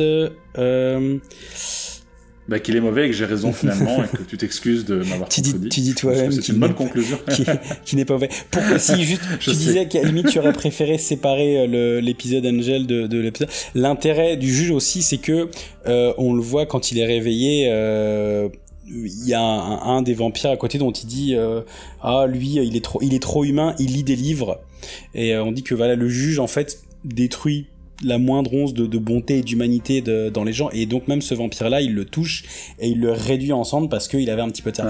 Et quand Angel arrive, et à ce moment-là, personne ne sait enfin, qu'il est redevenu Angelus, euh, le juge va pour le tuer, le touche, et il ne se passe strictement rien. Et là, ça dit au spectateur, euh, Angelus, il y a rien de bon il y a rien à en lui. Il y a rien de bon. Et, d'ailleurs, comme tu le dis, il est très très bien joué euh, euh, comme ça et très bien écrit euh, comme ça. Effectivement, c'est il est il est, le juge sert aussi à ça. Ouais, c'est vrai, je te fais d'accord. Mais c'est normal, comme tu l'as dit, on passe dans le deuxième épisode à, à Angelus en fait. c'est son épisode à, lui, et donc l'autre est relégué au second plan, et c'est précisément ce que, ce que je lui reproche.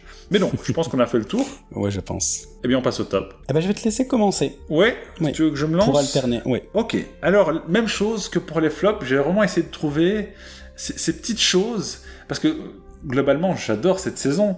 Donc, les petites choses qui m'ont, qui ont apporté un petit plus euh, mhm. sans forcément être les meilleurs épisodes de la saison, mais qui m'ont vraiment beaucoup plu. Et donc, euh, je commence avec euh, ah, je sais pas lequel commencer, ils sont tous tellement très bien. Merci, avec Ted. Ah. Avec Ted, le fiancé en français. Tu l'as aussi euh, On verra quand je te ah, Ne dis rien, ne dis rien, ne dis rien. Alors, Ted. Alors déjà, l'acteur en question est un acteur de mon enfance. Je ne ah. connais pas son nom, euh, mais c'est un acteur qui jouait notamment le père dans Junior le Terrible. Je sais pas si tu connais ce, Absolument de ce film. C'est un acteur en tout cas qui m'inspire de la sympathie. Euh, évidemment, son personnage m'en inspire euh, beaucoup moins. Mais je vois à son visage que effectivement il peut, je le vois bien jouer des rôles où il est. Et c'est sans doute pour ça qu'ils l'ont casté. Ah, mais tout à fait, sympa. tout à fait.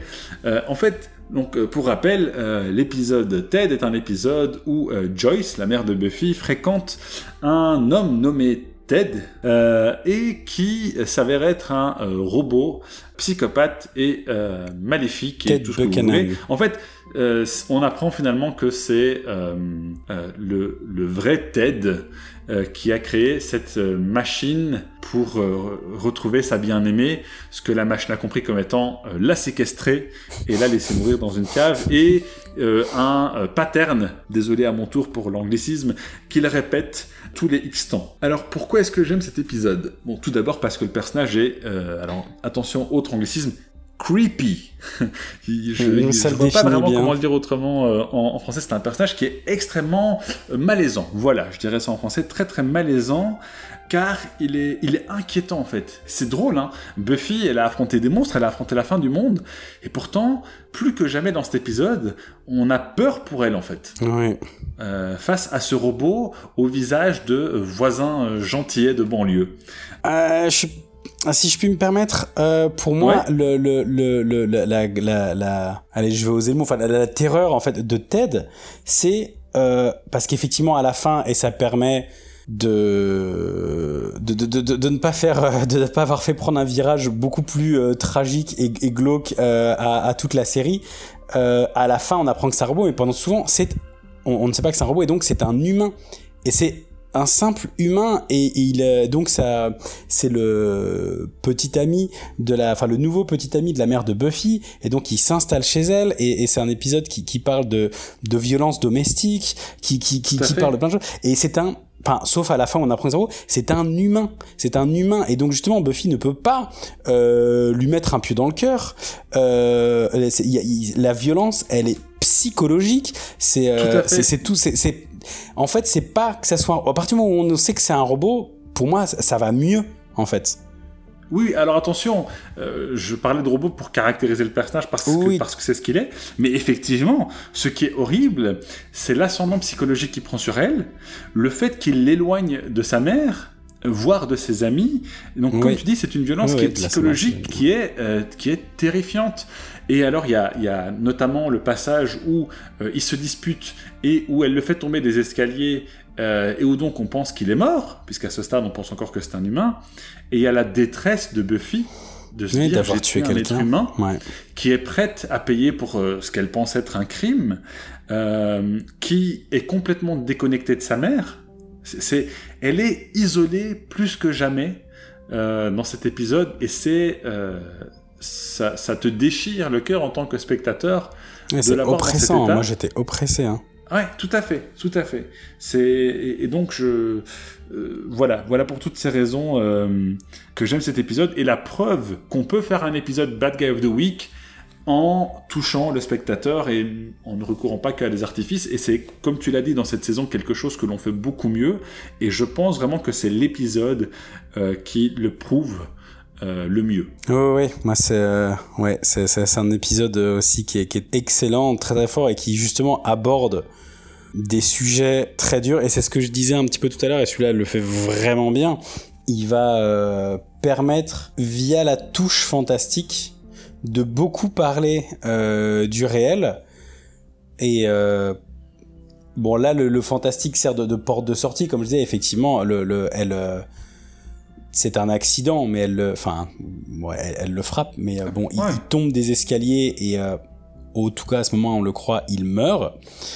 Euh, et puis bon, plus bien évidemment, vu que c'est un robot, quand les médics arrivent, euh, il a pas de pouls, il, il, a l'air, il respire pas, il a l'air mort. Euh, voilà, s'il n'y avait pas eu de fantastique, je veux dire après, effectivement, c'est le, le, reste de la de la série, c'était Oz, alors pas Oz le personnage, mais Oz la série. Enfin, ça se passait dans une prison, c'était horrible. Euh, ou Orange is the New Black éventuellement. Mais bon, enfin voilà, ça, enfin, ça permet une sortie et de rester dans le ton général de la série, mais tout en ayant pendant un abordé des thèmes graves. Effectivement, lui, par manipulation et pression psychologique, il y a que il est assez malin pour qu'il n'y ait que Buffy qui, qui soit vraiment témoin de, enfin, qui ne soit là quand il lui dit des choses horribles. Euh, il la frappe d'ailleurs. Euh, mais c'est presque pas le plus grave pour elle. effectivement, il monte sa mère contre elle, il se met ses amis dans la poche qui ne comprennent pas pourquoi. Et elle, elle sent bien qu'il y a quelque chose qui va pas. Au début, pareil, au début, il y a ce côté pernicieux où juste, elle sent qu'il y a quelque chose qui va pas. On, on sent le malaise au début parce que ça, ça monte lentement. Euh, quand quand ils sont au mini golf et qu'elle a envoyé sa balle vachement trop loin et que du coup bah elle, elle, triche. elle triche un petit peu et que euh, il la surprend et que sa mère dit bon allez hop c'est pas grave et lui non non tu recommences, tu remets ta balle là où est. Et il y a quelque chose de très malaisant chez lui. Effectivement, avec la mère dire ah bah oui, d'accord, il a raison. Ouais, un manipulateur euh, autoritaire. Euh, ouais, il est, il est. Ces passages-là sont presque pires. Et en fait, à un moment où il va trop loin avec Buffy, où, où je dis, alors à la fois paradoxalement, c'est encore pire, donc c'est encore plus malaisant. Et en même temps, à ce moment, on dit bon là, elle va forcément faire quelque chose, il va forcément s'en prendre plein la tête ce euh, et, euh, et il aura bien ce qu'il mérite. Et ça se passe, et on voit que c'est pas la bonne solution, parce que c'est encore plus dramatique. Et, euh, à un moment, heureusement, c'est un robot, parce qu'effectivement, les gens ont écouté, euh, fini, enfin ses amis ont fini par écouter quand Buffy disait que non, il y a quelque chose de pas net chez lui. Et effectivement, ils trouvent quelque chose d'incroyable. C'est un robot. Euh, mais euh, ouais, c'est un, épisode qui est très très bien, qui est très écrit de manière très très intelligente. Euh, je l'aime beaucoup aussi. Eh bien, euh, c'est à ton tour. C'est à mon tour. Alors, tu avais triché dans ton premier euh, flop, ou tu en avais au début? Enfin, pas triché. Tu en avais 5 et tu as dû réduire. Dans mon top 3, j'en avais 6 et je savais pas comment réduire. Et j'ai fait un top 3. J'ai un top 3. Mais c'est un top 3 de Schrödinger. Je me suis dit que j'allais pas mettre dedans les épisodes dont tu allais parler. Donc, Ted ne se retrouve plus dans mon top 6. Euh, j'avais aussi dedans, donc justement, Surprise et Innocence. Tu as parlé de Innocence dans ton flop 3, homme de, de mauvaise foi. J'ai failli le mettre dans le top aussi. Mais je te comprends. Et du coup, ça nous a fait parler suffisamment de, de, ce double euh, épisode. Donc, euh, en fait, t'es en train de barrer en live là. Donc, je me retrouve avec un top 4. Il y en a un que tu auras sans doute aussi, mais je vais garder pour la fin parce que on va beaucoup en parler et donc euh, je garderai la fin pour la fin. Ok. Je suis curieux. Allez, alors je vais commencer avec un dont je pense que tu n'auras pas parlé et euh, c'est vraiment le top 3, euh, enfin coup de cœur dans le sens, c'est peut-être pas raisonnable, mais il, il, a beaucoup marché sur moi, il m'a il, il, m'a donné une, une énergie très chouette. C'est le 16e épisode.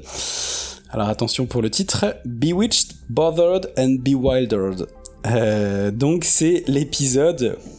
Oh, ok. C'est l'épisode où euh, Zander donc qui se fait euh, larguer hein, par euh, par Cordelia alors que il lui a euh, le jour de la Saint-Valentin il me semble donc où il lui avait donné un et je vois d'ailleurs tiens que cet épisode est sorti un 10 février donc quasiment une Saint-Valentin. Je ne sais pas s'ils ont fait exprès. J'interviens juste pour dire une chose un charme déroutant en français. Voilà le genre de titre c'est lamentable. lamentable. je suis d'accord, il n'y a pas d'autre mot. Euh, donc voilà, il offre un, un, un, un, cadeau, un pendentif en forme de cœur euh, à, à, Cordelia et elle euh, casse avec lui.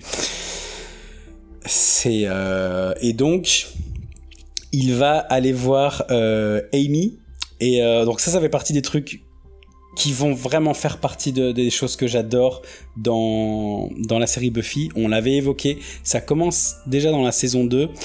Euh, ils font référence de manière naturelle tout à ce qui s'est passé dans les épisodes d'avant et même dans la saison d'avant. Amy, euh, c'était le le personnage euh, du jour d'un épisode de la saison 1 où après ça on le troisième en l'occurrence. le troisième épisode de la saison 1, donc vraiment au tout début, et où après peut-être qu'on la revoit rapidement de façon anecdotique, mais je suis même pas sûr. Et donc, on, voilà, donc on la revoit pas du tout. Et là, elle revient de manière très naturelle. Zander lui dit, eh, mais toi, ah non, bon, il la voit faire de la magie. Euh, mais mais c'est cohérent. On, le personnage est déjà installé. Et euh, du coup, je fais une parenthèse. Il y a un autre épisode dans cette euh, dans cette saison où pareil ils font réfère euh, Zander encore une fois fait référence à ah mais dans tel alors il dit pas tel épisode dans tel épisode précédent j'étais un soldat et donc j'en ai encore des souvenirs. Euh, il fait même un moment une très subtile référence au fait que effectivement il se souvient de quand il était une hyène euh, je ne sais plus dans quel épisode c'est, mais je sais que c'est dans la saison 2. Et donc voilà, il y a vraiment ce truc où dans, dans Buffy, voilà, les épisodes. Euh, juste une chose, d'ailleurs, on apprend dans cet épisode qu'en fait, il se souvient oui. Ah, de quand il était hyène, alors qu'il avait prétendu ne Tout pas à fait, exactement. Et c'est ça, c'est dans celui-là, dans. Euh... Euh, un charme déroutant Je sais plus c'est Je sais plus. Mais je sais que c'est dans la saison 2 en tout cas. Et effectivement. Non, je crois que c'est l'épisode euh, avec Oz justement. Ah exact, bah oui, puisqu'il fait référence au fait d'être euh, oui, tout à fait, exact, c'est logique. Euh, d'être euh, possédé par euh, une bête. Bref, donc revenons à, à, mon épisode top 3. Voilà, c'est vraiment ces épisodes voilà, où ça commence à avoir une continuité, une, une cohérence de, de l'univers Buffy. Et donc... Bah, on récompense les fans surtout. Ça récompense les fans sans vraiment léser en fait ceux qui auraient pris juste cet épisode au hasard. Et ça, et ça c'est, un bon équilibre. Et donc en fait, Brave Zander va lui demander qu'elle fasse un, un sort pour euh, que euh, Cordelia bah, soit amoureuse de lui. Et a priori, ce qui va se passer, c'est que en fait toutes les euh, les femmes ou en tout cas toutes les personnes attirées par un homme, j'ai un doute. Enfin, moi il me semble qu'on voit que des femmes. Toutes les femmes se, se mettre à être folle de lui. Alors au début c'est relatif, enfin elle le drague mais de manière relativement euh, normale et c'est de, de pire en pire, ça augmente jusqu'à euh, de, de, de manière complètement absurde. C'est très très drôle et il semblerait que seule euh, Cordelia soit immunisée. En fait, parce qu'elle n'a jamais cessé de l'aimer. Euh, et cet épisode est très drôle, très chouette, très bien rythmé.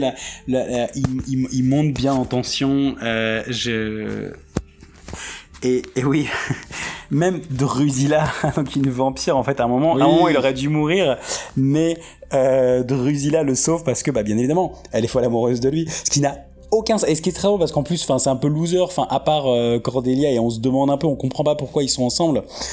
Euh, et euh, Willow mais bon voilà ils sont amis d'enfance euh, elle a un crush sur lui de longue date mais c'est un peu l'archétype Zander du oui du personnage qui est pas du tout populaire auprès des filles. Et là c'est ridicule.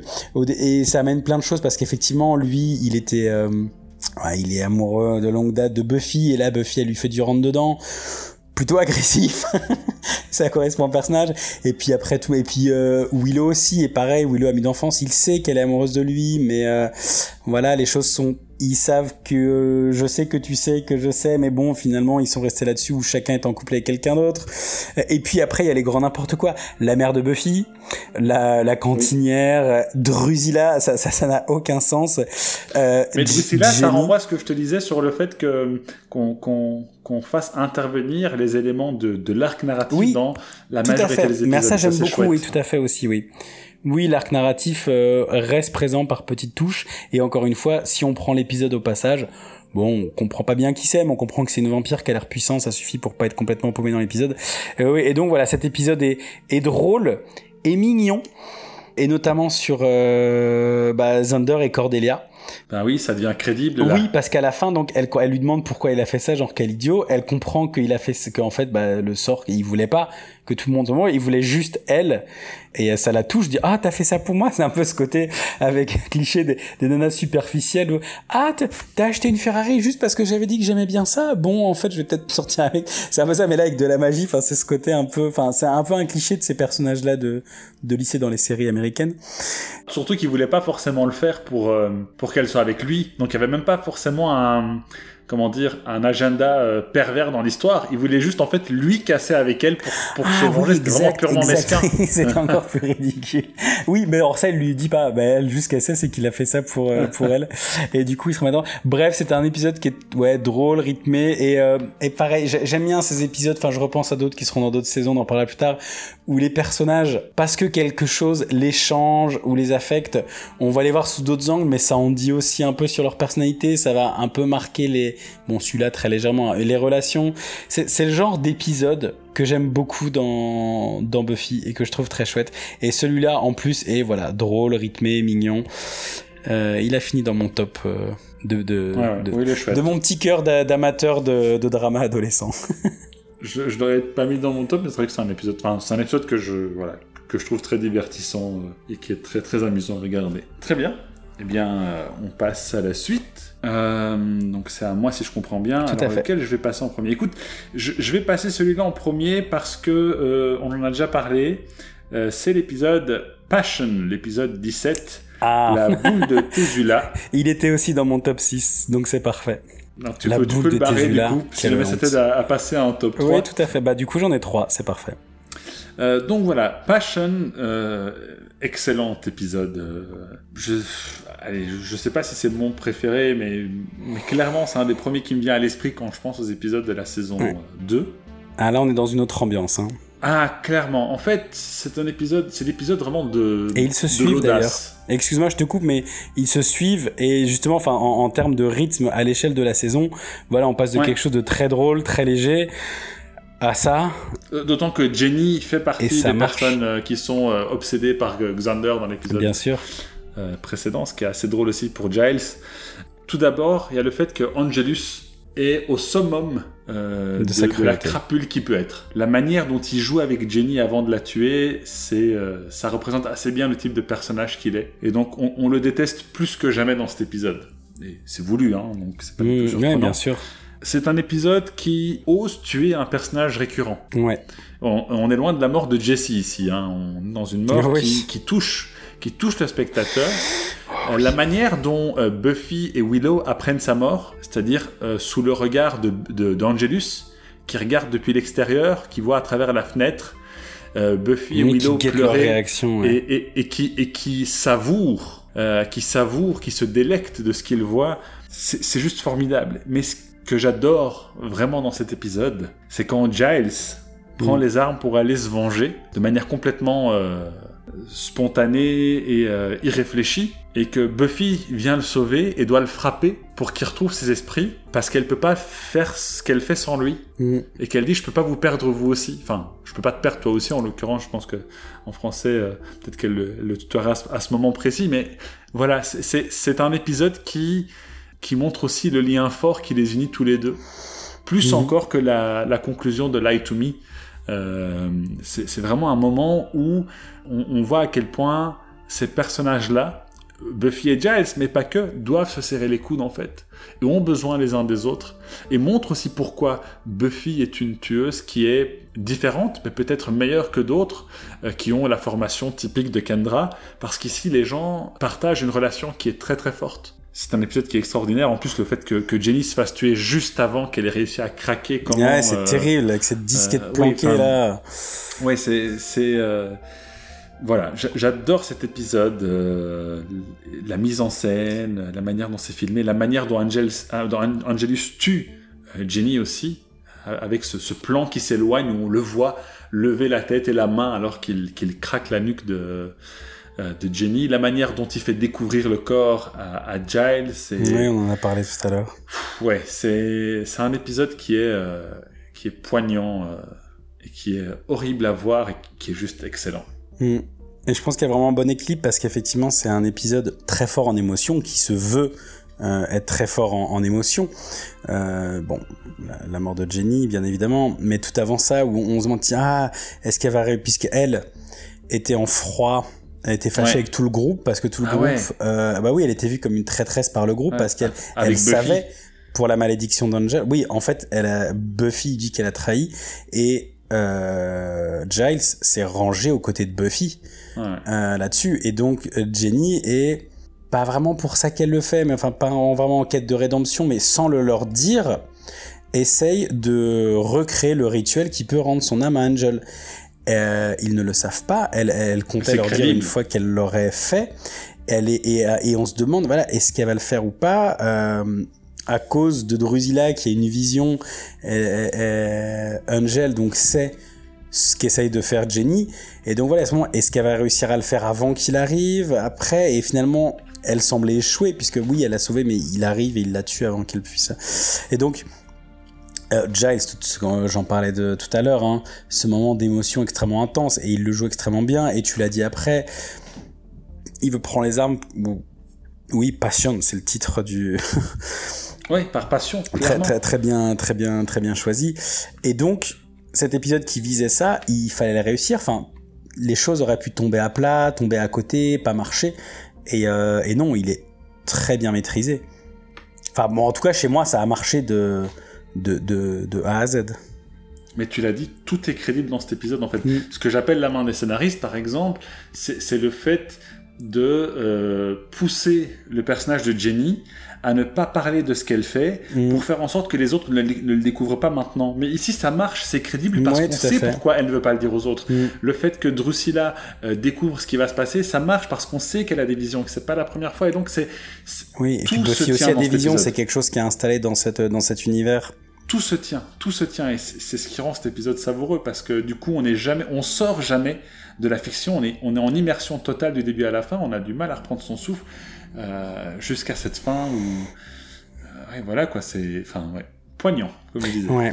Et ouais, cet épisode, moi, je, j'ai- il m'avait, il m'avait semblé tellement long. J'ai l'impression qu'il a duré au moins une fois et demie le temps d'un épisode normal. Il se passe tellement de choses et j'étais tellement euh, en apnée presque pendant tellement Ouais, longtemps. c'est ça, c'est ça. Très bien. Eh bien, à ton tour, donc, Tout à fait. top 3, épisode 2. Qui donc ne sera pas euh, Passion puisque nous en avons parlé. Euh, donc ça sera. me reste? Ben, ben, c'est parfait du coup euh, parce que mon mon top euh, de Schrödinger a parfaitement marché. enfin même si je pense que notre top 1 il risque d'être le même mais euh, Ouais. Du coup, ah, j'ai- pas sûr, pas sûr, attention. d'accord, ok. Je, je crois que je vais te surprendre avec mon, mon dernier. Ah bah si tu dis ça, c'est que ça sera pas le parce que le mien il a rien de surprenant. ok. Euh, et donc bah mon, mon deuxième top 3, c'est euh, I Only Have Eyes for You. Je l'ai très rapidement évoqué tout à l'heure. Il y a un, un fantôme qui mhm. euh, prend possession de des étudiants ou des gens qui passent par là. Hein. Ça peut être euh, le euh, euh, janitor, le concierge, le concierge, tout à fait. euh, et donc, quand les gens sont possédés, ils revivent une scène tragique qui s'est passée il y a euh, 5, 6, 7, 8, 9, 47 ans de 40, 42 ans pardon de, de cela euh, où effectivement, donc bon, on l'apprend petit à petit ce qui se passe au fil de l'épisode, euh, mais un, euh, un étudiant sortait avec une prof et elle, elle, rompt cette relation parce que ce n'est pas possible, euh, tout ça, et euh, de, de désespoir, il la tue. les lignes de dialogue, parce qu'en fait donc, et cette scène là, dès qu'il y a deux personnes qui sont à l'endroit où ils étaient, à peu près à l'heure, enfin en soirée où ils étaient, les deux sont possédés et on rejoue la scène. Donc on voit plusieurs fois cette scène, on voit plusieurs fois ce dialogue qui que je trouve bien écrit. Euh, et euh, et donc voilà. Et donc il y a cette espèce de cercle et euh, bah déjà je trouvais assez original. En tout cas dans, dans Buffy, bien pensé, bien réalisé, bien ça est bien mis en scène quoi. Euh, on, découvre, on apprend l'histoire de manière assez organique euh, et naturelle petit à petit. Et bien sûr, au-delà de ça, il y a euh, deux choses que je trouve vraiment brillantes. Enfin, une très intéressante et brillante. Buffy elle, quand elle entend parler de ça, dit mais ce, type, donc ce, fantôme, enfin c'est un meurtrier. Il a, il a, il a, il a tué une femme. C'est, il est, il est immonde. Il, mérite, euh, il mérite juste de, de, de, de, de crever, enfin pour de bon. Là où les autres, justement, bah comment euh, briser ça? Il faudrait libérer son âme pour le pour sortir de ça pour libérer cet esprit il faudrait que bah, voilà bah, sa victime lui pardonne. Et Buffy dit mais, mais il mérite pas le pardon il est horrible. Et elle ce qu'elle vit avec un Angel en plus qui qui, qui, est, qui est cruel au dernier degré mm-hmm. euh, même si je pense pas que les scénaristes y avaient pensé bon avant ça effectivement il y a eu Ted dont on a parlé. Enfin euh, il y a eu d'autres personnes horribles. Hein, D'ailleurs, ce qu'on n'a pas parlé, un des épisodes avec les frat boys euh, qui euh, qui draguent des filles pour euh, pour les amener et les sacrifier à une divinité sombre. Enfin, mais puis même de manière générale, enfin effectivement, Buffy, surtout en fait à cause de, de son histoire avec Angel et j'imagine, enfin de son système de valeurs ne veut pas et ne peut pas et ne conçoit pas qu'on puisse pardonner ce type c'est pas ça qui mérite pour elle il mérite enfin il mérite l'enfer quoi et euh, et en plus il continue à tuer des gens euh, et, à la fin, bien sûr, elle va quelque part quand même un peu, finir plus par le comprendre. Euh, et donc l'autre truc, et ça qui est génial, c'est que euh, par un hasard scénaristique, mais qui fonctionne, je trouve, donc vont se retrouver dans ce couloir Buffy et Angel, sauf que c'est Buffy qui se retrouve dans le rôle de l'homme, de, l'étudiant euh, amoureux et c'est euh, Angel qui se retrouve euh, possédé on va dire par alors pas par l'esprit en fait de la mais par la parce qu'on projette donc le, fantôme qui fait revivre le rôle de la la, la, la, la prof de la femme à Angel. Et les lignes de dialogue donc du coup qui redisent et qu'on a déjà entendu avant prennent une toute autre dimension et qui marchent parfaitement entre euh, Buffy et Angel où ils se parlent de leur amour qui est pas possible et voilà et de, la difficulté de se laisser enfin c'est génial c'est brillant et en plus il y a le fait que donc du coup quand euh, Buffy parce que donc il y a une arme à feu qui apparaît à chaque fois fantomatique tire sur euh, Angel. Angel, comme c'est un vampire et qui ne craint pas d'un feu, ne va pas mourir et donc, mais il est toujours possédé et donc ils vont pouvoir discuter et la, la, la, femme du coup euh, va pouvoir pardonner. Et euh, et c'est très malin. Et euh, pour moi je pense que le, fantôme quelque part en était conscient. Parce que pareil il il cherche à amener Buffy ici. Il ce fantôme aussi il permet de enfin il a un côté un peu cette plaie d'Égypte quoi. Il fait apparaître des serpents il fait apparaître des des guêpes. Et il laisse passer uniquement Buffy pour qu'elle soit là. Et j'imagine aussi Angel. Donc c'est pour moi c'est c'est crédible quoi c'est pas juste du hasard et, euh, et ça marchait très bien j'ai trouvé ça original j'ai trouvé que ça ça en, encore une fois voilà ça en dit beaucoup sur les deux personnages indirectement parce qu'ils sont changés. C'est ce que je disais aussi euh, tout à Mhm. l'heure. Et euh, c'est très intéressant. Je trouve que c'est un épisode très malin et, et très réussi. Écoute, l'époque où j'ai vu la série pour la première ou deuxième fois, donc ça remonte très loin, j'aimais beaucoup cet épisode. Et, et je l'aime beaucoup d'ailleurs, et c'est en grande partie dû à la tournure euh, de la fin où euh, Buffy et Angel se retrouvent effectivement à avoir un dialogue qui pourrait parfaitement leur convenir. C'est assez déroutant, surtout après tout ce qu'a fait subir euh, Oui. euh, Angel à Buffy. Et là aussi, de- il de- s'agit il- il quand même d'obtenir le, le, le pardon. Tout à fait. Donc c'est, j'aimais beaucoup cet épisode. Quand je l'ai revu cette fois-ci, j'y ai vu des choses encore une fois avec le, regard que je porte aujourd'hui que je n'ai pas vu à l'époque. En fait, quelque part, autant je trouve que la réaction de Buffy est un peu euh, binaire, en sens, euh, mais non, mais ce type, il mérite la damnation euh, pour l'éternité, ce qui est totalement compréhensible euh, vu ce qu'elle est en train de vivre euh, dans, dans cette saison avec Angel. Mais comme tu l'as dit, pas seulement, euh, dans le rapport qu'elle a eu avec plusieurs hommes. Je veux dire, Ted, à la base, c'est un humain qui a créé un robot qui a séquestré des femmes innocentes. Mm. Les frat boys qui, qui vraiment traitent les, les, les femmes, enfin les jeunes femmes comme des consommables pour leur propre Ah oui, littéralement. confort. ouais. Oui, tout à fait.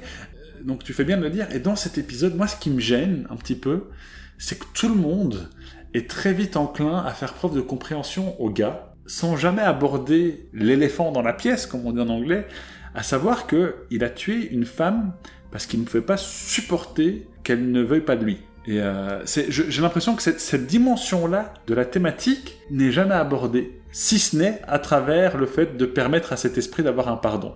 Autre chose qui m'a frappé, c'est que on voit l'esprit du gars. Euh, donc on le voit dans, sous une forme un peu décrépite, comme ça, comme un zombie. On ne voit jamais celle de la femme. Mais parce qu'elle, elle, ça fait longtemps qu'elle est au paradis, elle. Enfin, ou Exactement. dans, dans, Et dans, donc, dans la et- hein. Donc ce, ce- cet esprit, même après la mort, cherche. J'ai pas l'impression qu'il cherche la rédemption plus qu'un moyen d'avoir la paix. Et, et que donc Oui, il joue vrai. la scène pour que ça aille comme lui le veut. Et donc pour moi ça, ça renforce un petit peu le côté euh, très égocentrique du personnage. Je, je vais, je veux pas aller très loin dans cette analyse. C'est vraiment un, un ressenti que je partage. Ça m'a assez dérangé que, que Buffy soit un petit peu isolée face à tous les autres qui se disent mais tu sais cet esprit, faut, faut essayer de le comprendre quoi. C'est plus ou moins ce qu'on lui dit. euh, et peut-être qu'il veut juste la rédemption. À aucun moment il est mis face à la responsabilité de ce qu'il a fait. Et ça c'est quelque chose qui m'a assez fort dérangé, en particulier à une époque où justement il y a tous des débats sur euh, euh, ce qu'on appelle les féminicides, un terme qui en plus euh, dérange beaucoup de gens parce que apparemment faudrait pas les appeler comme ça. Voilà, c'est c'est un truc qui m'a dérangé, encore une fois, avec mes lunettes d'aujourd'hui, au, au vu du monde dans lequel on vit, au vu de l'actualité. Mais je suis bien conscient que à cette époque-là, je pense, socialement, on s'en souciait moins, tout simplement. C'est triste à dire, mais je pense Mmh, que c'est simplement possible. ça aussi qui fait que qu'on prend la chose sous cet angle. Ou, ou, euh, ou alors, euh, je suis complètement à côté de la plaque, j'en sais rien, mais voilà le ressenti que j'ai eu en tout cas. En dehors de ça, euh, j'aime bien l'épisode aussi. Non mais effectivement c'est intéressant parce que j'avais pas vu ça mais je suis euh, d'accord avec toi. Euh, après sans parler de est-ce que ceci excuse cela ou quoi ou qu'est-ce mais bon il s'est euh, devant l'horreur de ce qu'il a fait il, il s'est suicidé. Enfin, Oui, c'est- bah, c'est souvent ce qui se passe dans un féminicide aussi, malheureusement. euh, je, je t'avoue que je connais assez mal euh, le sujet. Mais Bah, euh, Enfin, sans, sans, sans vouloir plomber l'ambiance, euh, encore cette semaine, deux femmes qui se sont faites tuer euh, par le mari euh, de, de l'une des deux et qui s'est suicidée après. Ma- malheureusement, c'est un pattern qui revient souvent. Et aujourd'hui, je pense qu'on est un peu plus lucide socialement sur cette question-là, Mm. je pense, qu'il y a euh, 30 ans. Oui, bien sûr. Mais enfin, ce que je voulais dire, c'était pas. Enfin, je, je voulais pas dire que le fait qu'il soit suicidé l'absolvait de tout. Hein, c'est pas. Tu m'as coupé Non, bien sûr, je voudrais pas que t'inquiète. croire que c'était ce que j'étais en train de dire. Mais ce que je veux dire, c'est que c'est. Enfin, je pense aussi. Mais je suis d'accord. Mais enfin, je veux dire comment.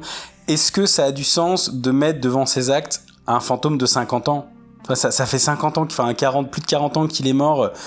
Dans ma tête, j'ai l'impression que. Mais après, enfin, faudrait revoir dans les dialogues. Et t'as peut-être raison. Hein, je me souviens plus exactement des dialogues. Mais euh, il est possible que les, préoccupations de c'est- mais c'est vrai, vrai qu'ils ont l'air d'avoir de la, de la, de la compassion pour lui. Mais ce qu'ils veulent, c'est surtout qu'il dégage, si je puis dire, qu'il arrête de tuer des gens. Mais, mais je suis d'accord que la manière dont c'est écrit, effectivement, il y a un peu ce côté. Euh, essaye de te mettre à sa place aussi. Enfin, qui dit ça, ça. Buffy parce que Buffy adopte une attitude euh, très euh, binaire, c'est, c'est- tu, tu l'as parfaitement dit. mais moi, je pense que j'aurais adopté la même qu'elle. je suis d'accord avec toi que oui, elle est peut-être binaire, mais en même temps, elle se justifie, quoi. Moi et je pense que c'est voulu. Moi je pense que moi je me range au, départ j'ai une relation j'ai une, réaction qui est un peu viscérale et qui qui se range euh, derrière Buffy. Et je, je ne dis pas qu'il faut souhaiter la damnation éternelle à, à des gens qui commettent des crimes aussi odieux. C'est pas la question. C'est juste le fait de qu'on lui demande comme tu le dis de se mettre à la place du gars mm-hmm. mais peut-être se mettre à la place de celle qui a été tuée aussi juste parce qu'elle voulait pas être avec quelqu'un ce qui était en plus un choix difficile pour elle aussi. C'est ça en fait qui qui moi m'a dérangé. Euh, et qui m'avait pas dérangé à l'époque pour le coup euh, et c'est aussi un peu ça l'intérêt. Ouais. Je me demande à quel point et euh, vraiment j'ai pas la réponse parce que c'est quelque chose que je ne connais pas du tout mais toi peut-être que que oui. Il n'y a pas là-dessus aussi un je sais pas si c'est bon un biais un biais culturel américain. Et enfin et donc américain croyant protestant a priori J'en sais rien du sur sur le d'accord. Enfin sur sur sur le côté l'attendu du euh, enfin de du pardon et surtout du pardon envers ah, quelqu'un qui serait déjà mort tu vois. Oui oui. Oui par rapport à ça hein. pas pas par rapport au féminicide en général. Par rapport au fait de il est mort voilà. Enfin il faut pardonner il a le droit d'aller dans l'au-delà enfin. Écoute je ça ne m'étonnerait pas. Euh, et comme je l'ai dit, j'ai pas de souci avec ça. C'est juste l'autre dimension de la question qui, je pense, est moins abordée. Mhm. et, que, ça ne me surprend, ça ne me surprend pas vraiment, mais euh, effectivement, c'est quelque chose de très américain dans la culture hollywoodienne de manière générale.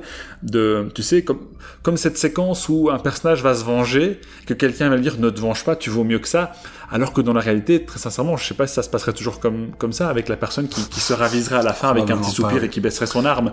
Donc, je, je pense qu'il y a clairement. Mais ça, c'est une volonté de faire euh, passer une morale. Mais c'est ça. Plus qu'une volonté de dépeindre quelque chose de crédible. Oui, mais finalement, c'est ce que tu demandes. Est-ce qu'il n'y a pas cette morale qui, joue ici et qui a une influence?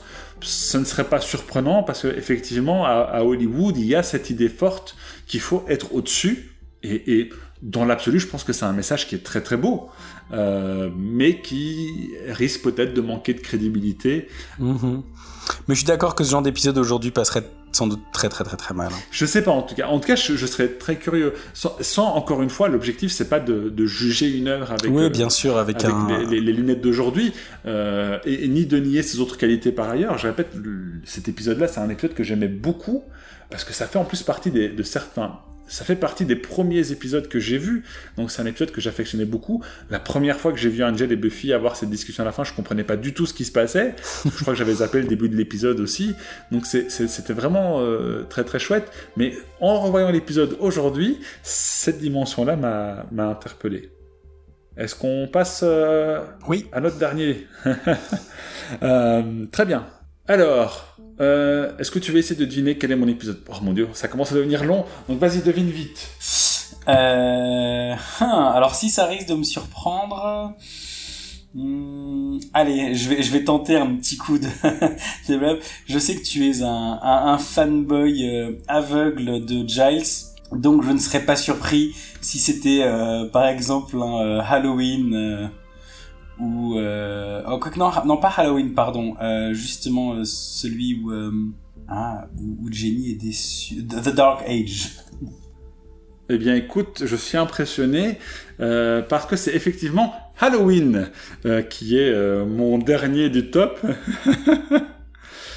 Alors j'aime beaucoup l'épisode Halloween. C'est un des épisodes les plus mémorables pour moi de la, de la saison 2 euh, une des raisons, c'est pas la plus grande, mais tu l'as dit, donc je vais revenir dessus. Comme tu l'as dit, c'est un épisode qui, récompense euh, l'investissement des fans, des personnes qui suivent, avec notamment euh, euh, la première fois où on voit... Non, c'est pas l'épisode qui le récompense, mais un épisode auquel on va faire un clin d'œil plus tard, puisque Xander devient l'espace de la soirée d'Halloween un soldat euh, des Marines, et cet élément-là va être repris, pardon, cet élément-là va être repris plus tard dans la saison.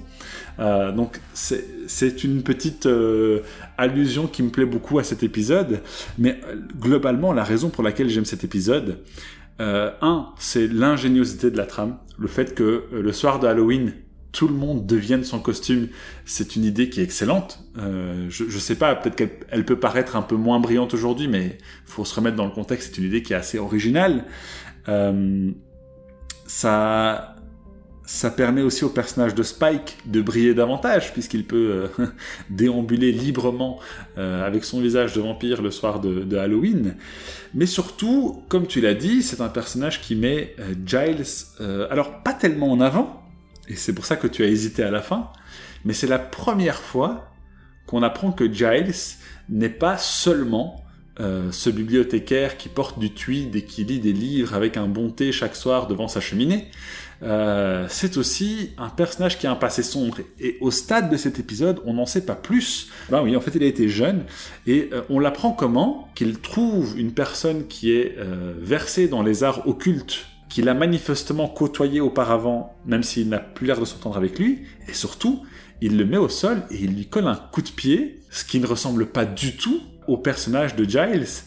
Et quand on sait que le personnage de Ethan Rain, si je dis pas de bêtises, euh, va euh, de manière très sporadique, mais à chaque fois drôle, réintervenir dans la série euh, et qu'on va à chaque fois du coup en apprendre un peu plus et, voir un peu plus de ce côté un peu plus sombre de, Giles, c'est savoureux. Comme tu l'as dit, il y a un autre épisode dans la saison Dark Age ou Dark Ages, je ne sais plus, qui, qui, a un chouette jeu de mots, qui fait allusion donc au passé de, de Giles, mais c'est vraiment celui-ci que je préfère parce que c'est la première fois qu'on voit cette image du personnage et c'est très surprenant quand, quand c'est la première fois qu'on découvre ça. C'est très surprenant euh, et c'est très intéressant parce que ça ouvre des possibilités.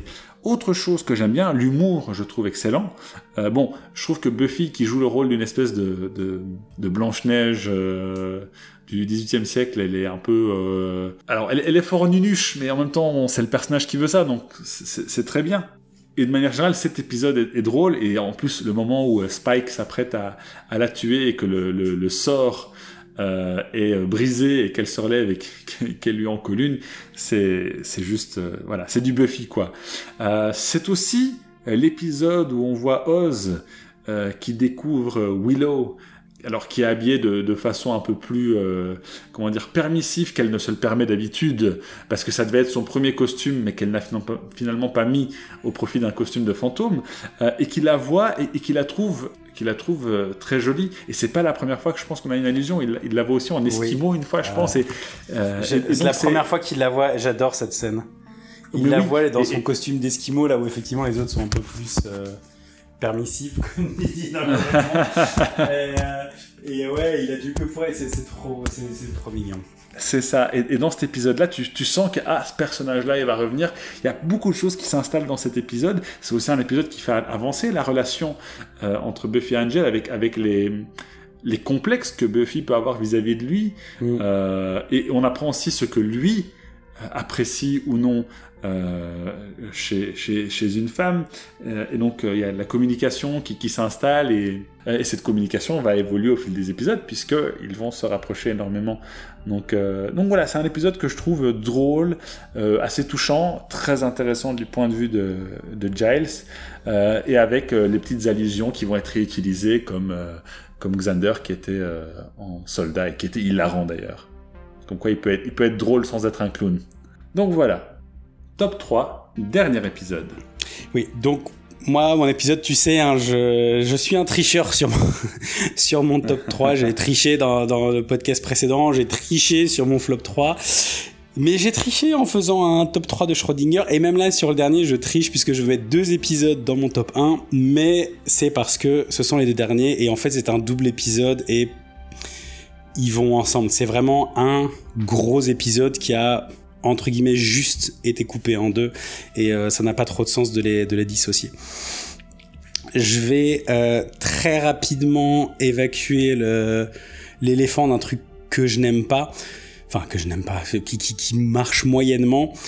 Euh, c'est en flashback, on, voit donc Angel qui effectivement a son âme euh, est miséreux, il vit comme un comme un SDF, euh, il il se nourrit euh, de, rats quand il peut, et il y a un démon un peu mystérieux, enfin il a l'air humain mais euh, mais c'est un démon. Ça va permettre, je pense que c'était l'idée de, vouloir un peu explorer le, lore de l'univers de Buffy montrer que bah, les démons c'est plus compliqué que ce qu'on vous a montré jusque là il y en a aussi qui juste sont sympas voilà ils sont sur terre et ils veulent qu'on leur fiche la paix pourquoi pas. Mais un personnage qui d'ailleurs, il me semble, ne hein, sera pas du tout réexploité après. Je crois qu'on le verra pas beaucoup ou pas du tout. Enfin, un, peu comme The Anointed dont on parlait euh, plus tôt, le petit gosse. J'ai l'impression qu'ils l'ont mis là pour quelque chose et qu'après on saura pas trop quoi en faire. Je reverrai dans les saisons suivantes, mais il me semble bien qu'on ne le revoit pas. Et donc, pourquoi le but c'est de montrer que bah voilà Angel il était miséreux avec son âme c'était le but de la malédiction que son âme le rende miséreux euh, et bah il, vit comme ça de, manière euh, pathétique jusqu'à ce que ce démon donc vienne lui dire qu'il y a une autre voie une autre façon de faire et en fait va aller lui montrer Buffy. Et donc ils vont aller espionner Buffy euh, comme des, stalkers. C'est un peu on parlait de creepy tout à l'heure là aussi. Voilà ok ils espionnent une, une jeune fille. Et euh, et voilà, Angel, en, voyant Buffy, va avoir une, espèce de révélation et il va vouloir euh, aller le, plus tard. Donc ça sera le début de la fin de la saison 1, quoi. Il va aller lui parler, machin, tout ça. Mais bon là, voilà, juste il l'observe et voilà, il a un espèce de, de coup de foudre en la voyant. C'est un peu maladroit. C'est euh, voilà. J'évacue ça. Ce double épisode est quand même largement dans mon top 1 parce que comme je disais euh, un peu plus tôt dans le podcast, dans mes souvenirs, euh, ça c'était le, dernier quart de la saison, donc ça devait s'étaler sur 4, euh, 5 épisodes, et en fait non. Et donc c'est vraiment mené tambour battant, il se passe plein de trucs, et, euh, vraiment j'ai été emporté. Il y a eu tout le build-up lors de la lors de l'arc de la saison. Donc effectivement au début Spike et Drusilla qui arrivent, c'est les, méchants de la saison. Puis en retournement de situation, ça sera un, trio de méchants parce qu'en fait Angel perd son âme, donc c'est tout le tout le drame dont on a parlé. Euh, il est le plus cruel, il voilà, il a, tué Jenny, il il a terroriser euh, Buffy, Willow, chez elle. Euh, il, est, il, est horrible. Ça monte en tension. Et là, cet épisode, voilà, ça, ça vient vraiment couronner tout ça. Il va se passer plein de choses. Il y a effectivement Akatla. Euh, dont je pensais qu'il arrivait vraiment plus euh, on en parlait donc lui ça va vraiment être l'apocalypse mais cette fois la, la vraie qui risque d'arriver et qui fait peur et, euh, donc on l'a et voilà dans cet épisode Buffy euh, va alors lâche tout de suite, je me souviens plus des circonstances, tu pourras peut-être m'aider, mais elle va... Ah si, parce qu'il y a eu un mort. Ah oui. Kendra, qui est revenu pour aider Buffy, parce que c'est l'apocalypse, meurt euh, tué par Drusilla dans la bibliothèque. Le principal dont on sent bien que, bon, outre le fait qu'il soit sadique, euh, on voit bien qu'il est aussi pas net et qu'il il il traîne dans des trucs louches, mais on n'en sait pas plus pour l'instant. Je trouve que le principal Snyder, on en a assez peu parlé, c'est vrai. Je trouve qu'il est au moins, au moins pire qu'Angelus. c'est vraiment. Euh, mais il est, il est vraiment petit, enfin petit, mesquin. Hein. Oui, mais c'est plus que mesquin. Il, est. Euh, il est aussi une forme. C'est tout, ce que je déteste dans le monde de l'enseignement. Oui. que je connais bien. Euh, mais, mais, puissance 1000. C'est-à-dire que c'est vraiment la crapule. C'est-à-dire que s'il y a bien un personnage que je n'aurais pas regretté voir violenté par Buffy dans toute cette série, et qui n'est pas un monstre, c'est lui. Il aurait mérité au moins un coup de poing dans cet épisode. Et, je regrette que ça n'arrive jamais, mais, mais vraiment. Euh, bah, elle a appris la leçon de euh, TED, elle a pas envie de. A priori, c'est pas un robot. mais. Euh... Après, il est pas pire que qu'Angel. Mais effectivement, on, sent qu'il trafique. Il y, a beaucoup de foreshadowing de la de la saison 3 à ce moment-là, mais que on, tout à fait. On, comprend pas du tout. Euh, mais on comprend qu'il est au courant qu'il y a des trucs surnaturels et on comprend bien pourquoi il s'acharne sur Buffy. Euh, mais bon, bref, donc. Il, voit, il, dit bah, bien sûr, puisque Buffy est une délinquante et que tous les problèmes du, lycée sont dus à elle, bah, quand il voit qu'il y a eu un meurtre, euh, bah, c'est la faute à Buffy. du coup, la, il veut que la police qui arrive sur place arrête Buffy. Et du coup et il lui dit il lui dit en savourant effectivement tu es renvoyé tu vois qu'il est c'est une jouissance pour lui de dire ça. Et donc donc elle perd le lycée euh, elle, elle fuit la police du coup puisqu'elle ne se laisse pas arrêter elle, ne peut pas se permettre ça elle doit empêcher l'apocalypse d'avoir sa liberté donc oui, voilà, elle, mais elle perd même tout truc social parce qu'elle peut pas se balader tranquillement dans la rue ou quoi. Elle est recherchée. Euh, elle repasse chez elle. Euh, elle apprend à sa mère que elle est pas, enfin, elle est un peu forcée d'apprendre à sa mère que bah, les vampires ça existe et qu'elle elle est tueuse de vampires avec des dialogues géniaux sur euh, mais tu es sûr que tu es vraiment une tueuse?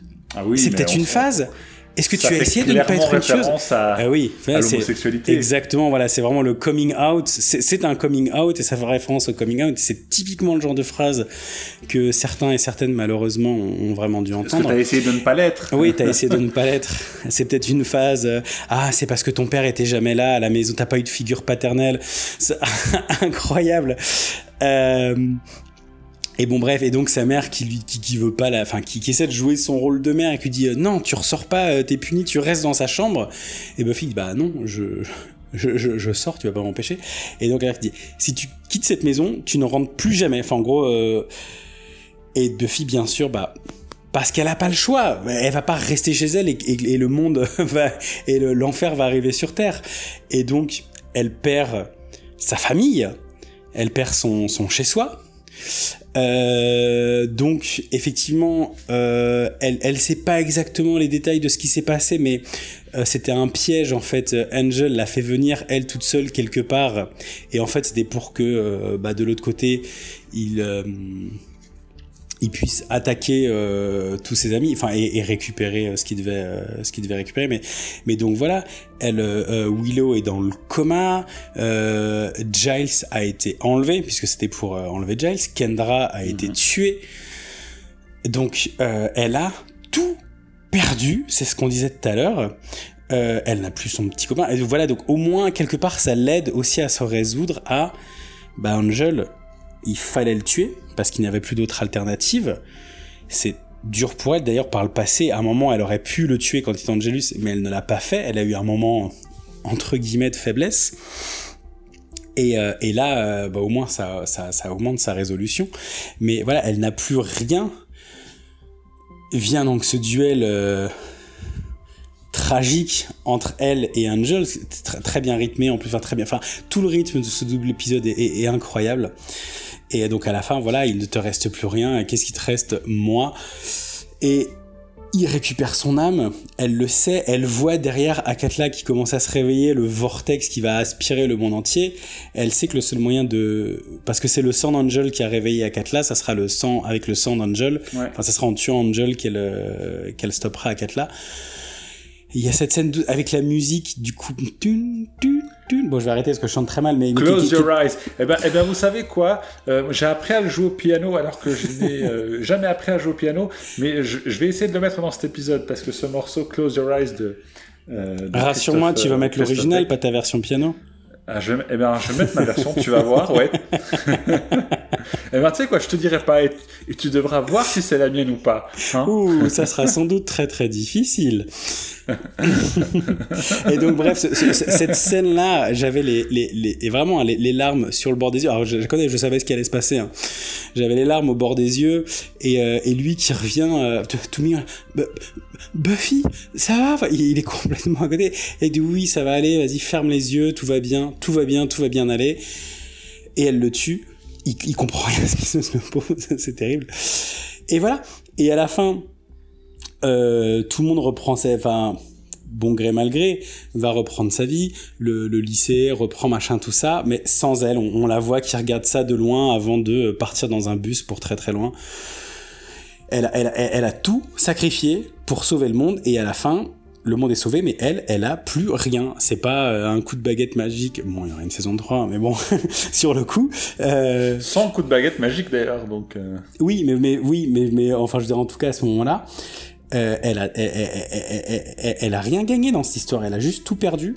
C'est une fin très très amère. C'est une fin très amère, très très très belle. Et voilà, et il y a ça, et il y a tellement d'autres choses dans cette dans cet épisode.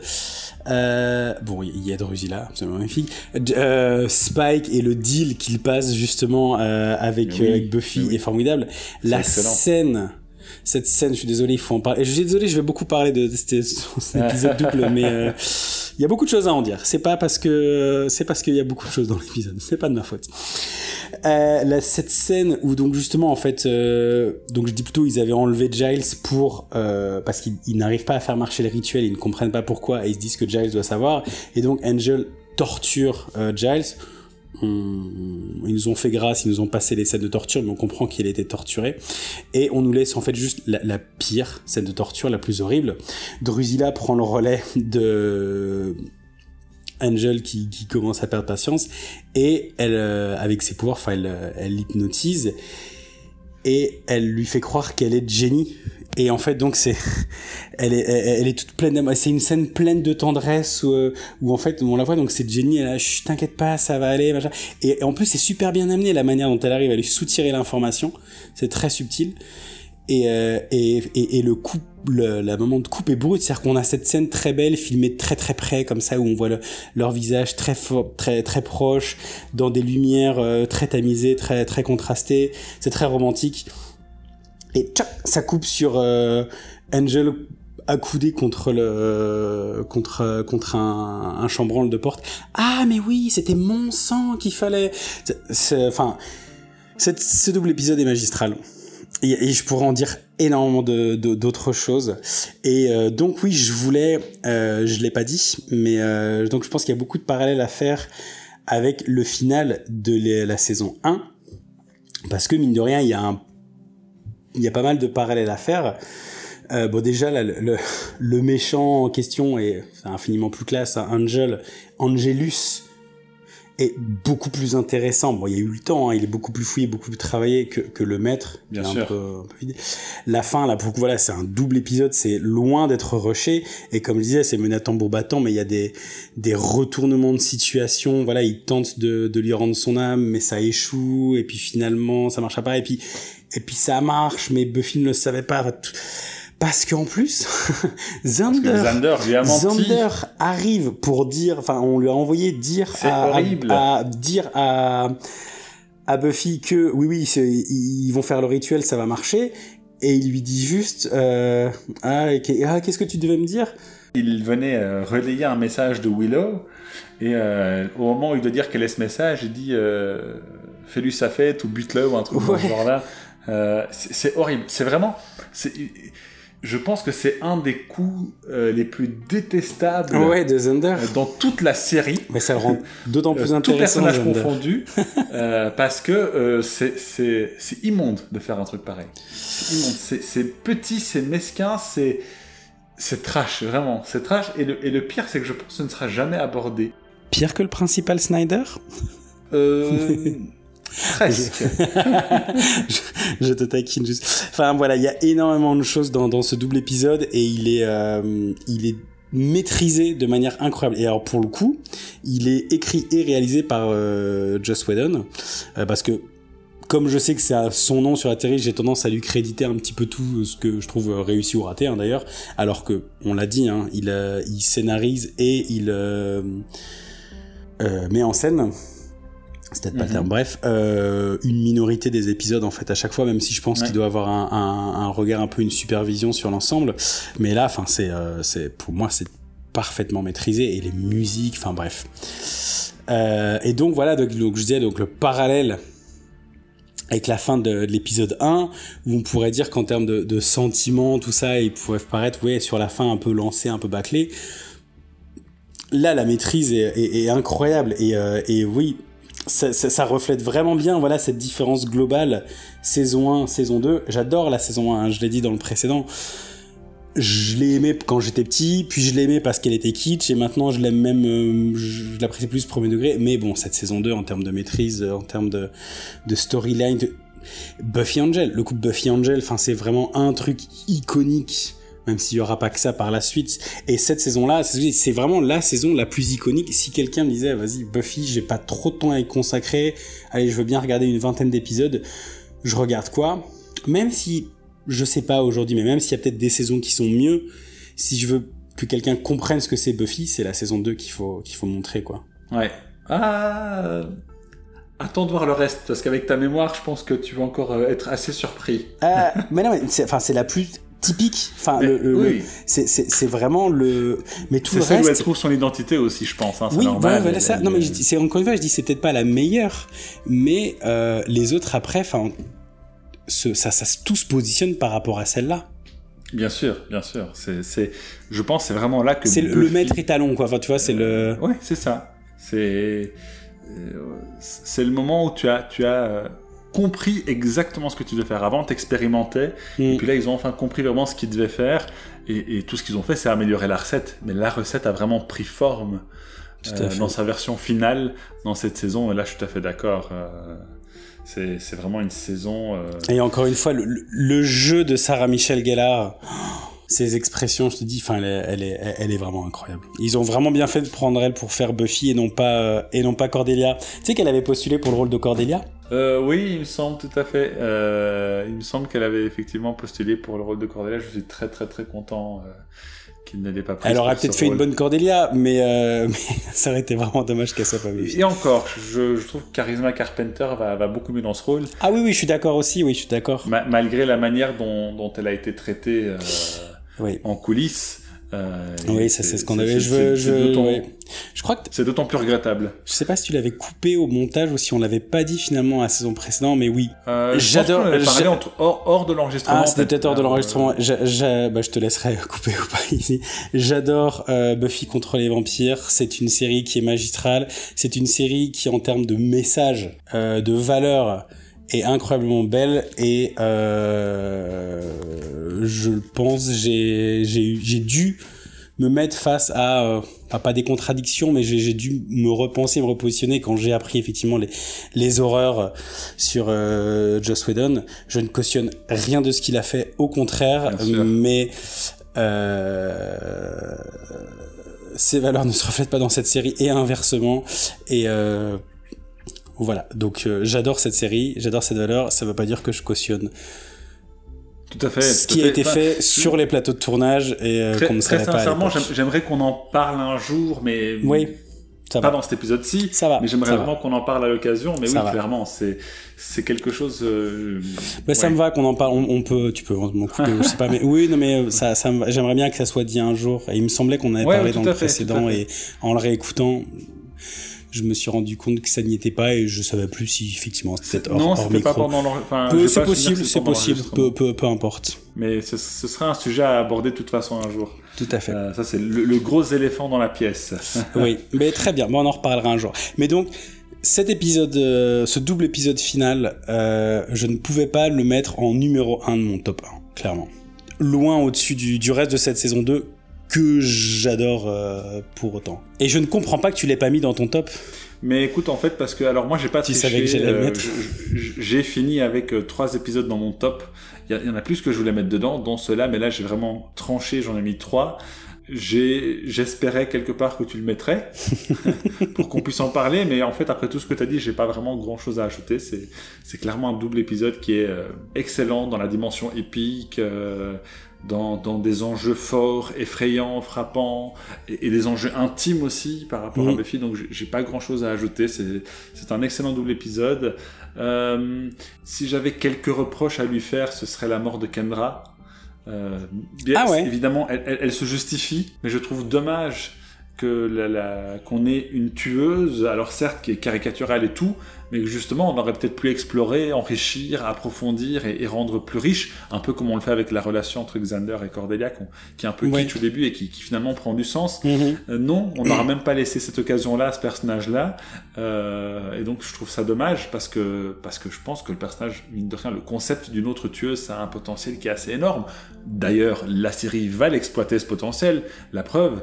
Peut-être qu'ils se sont dit à ce moment-là, peut-être qu'à ce moment-là ils ont eu des idées, qu'ils se rendent compte que ça collait pas avec Kendra et peut-être qu'ils ont choisi, tout comme ils ont décidé de tuer The Anointed One, euh, qui se sont dit, je ou, pas hein, peut-être euh, mais euh, mais je suis d'accord avec toi ça fait partie de ces choses où des fois j'aime pas une décision sur le coup on aura l'occasion d'en reparler aussi en saison 3 puisque tu sais que je pensais que c'était la toute fin de la saison 2 et en fait non.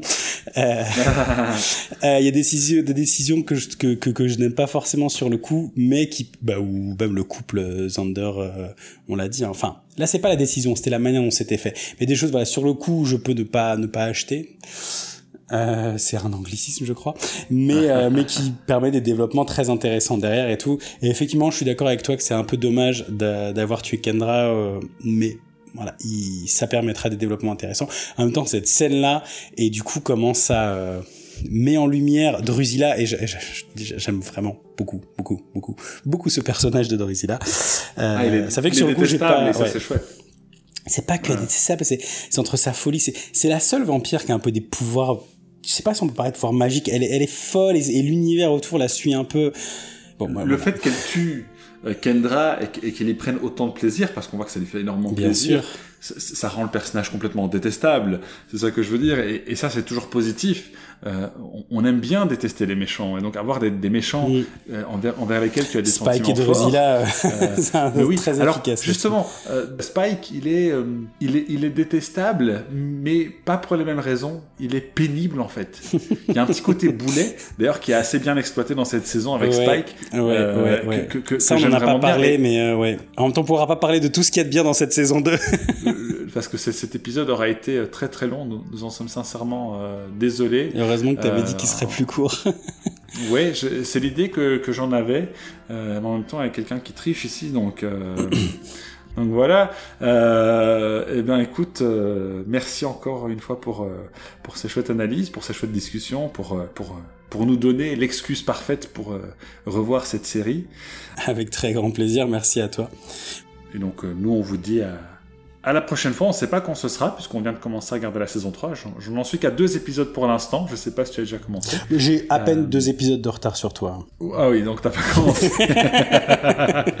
Très bien.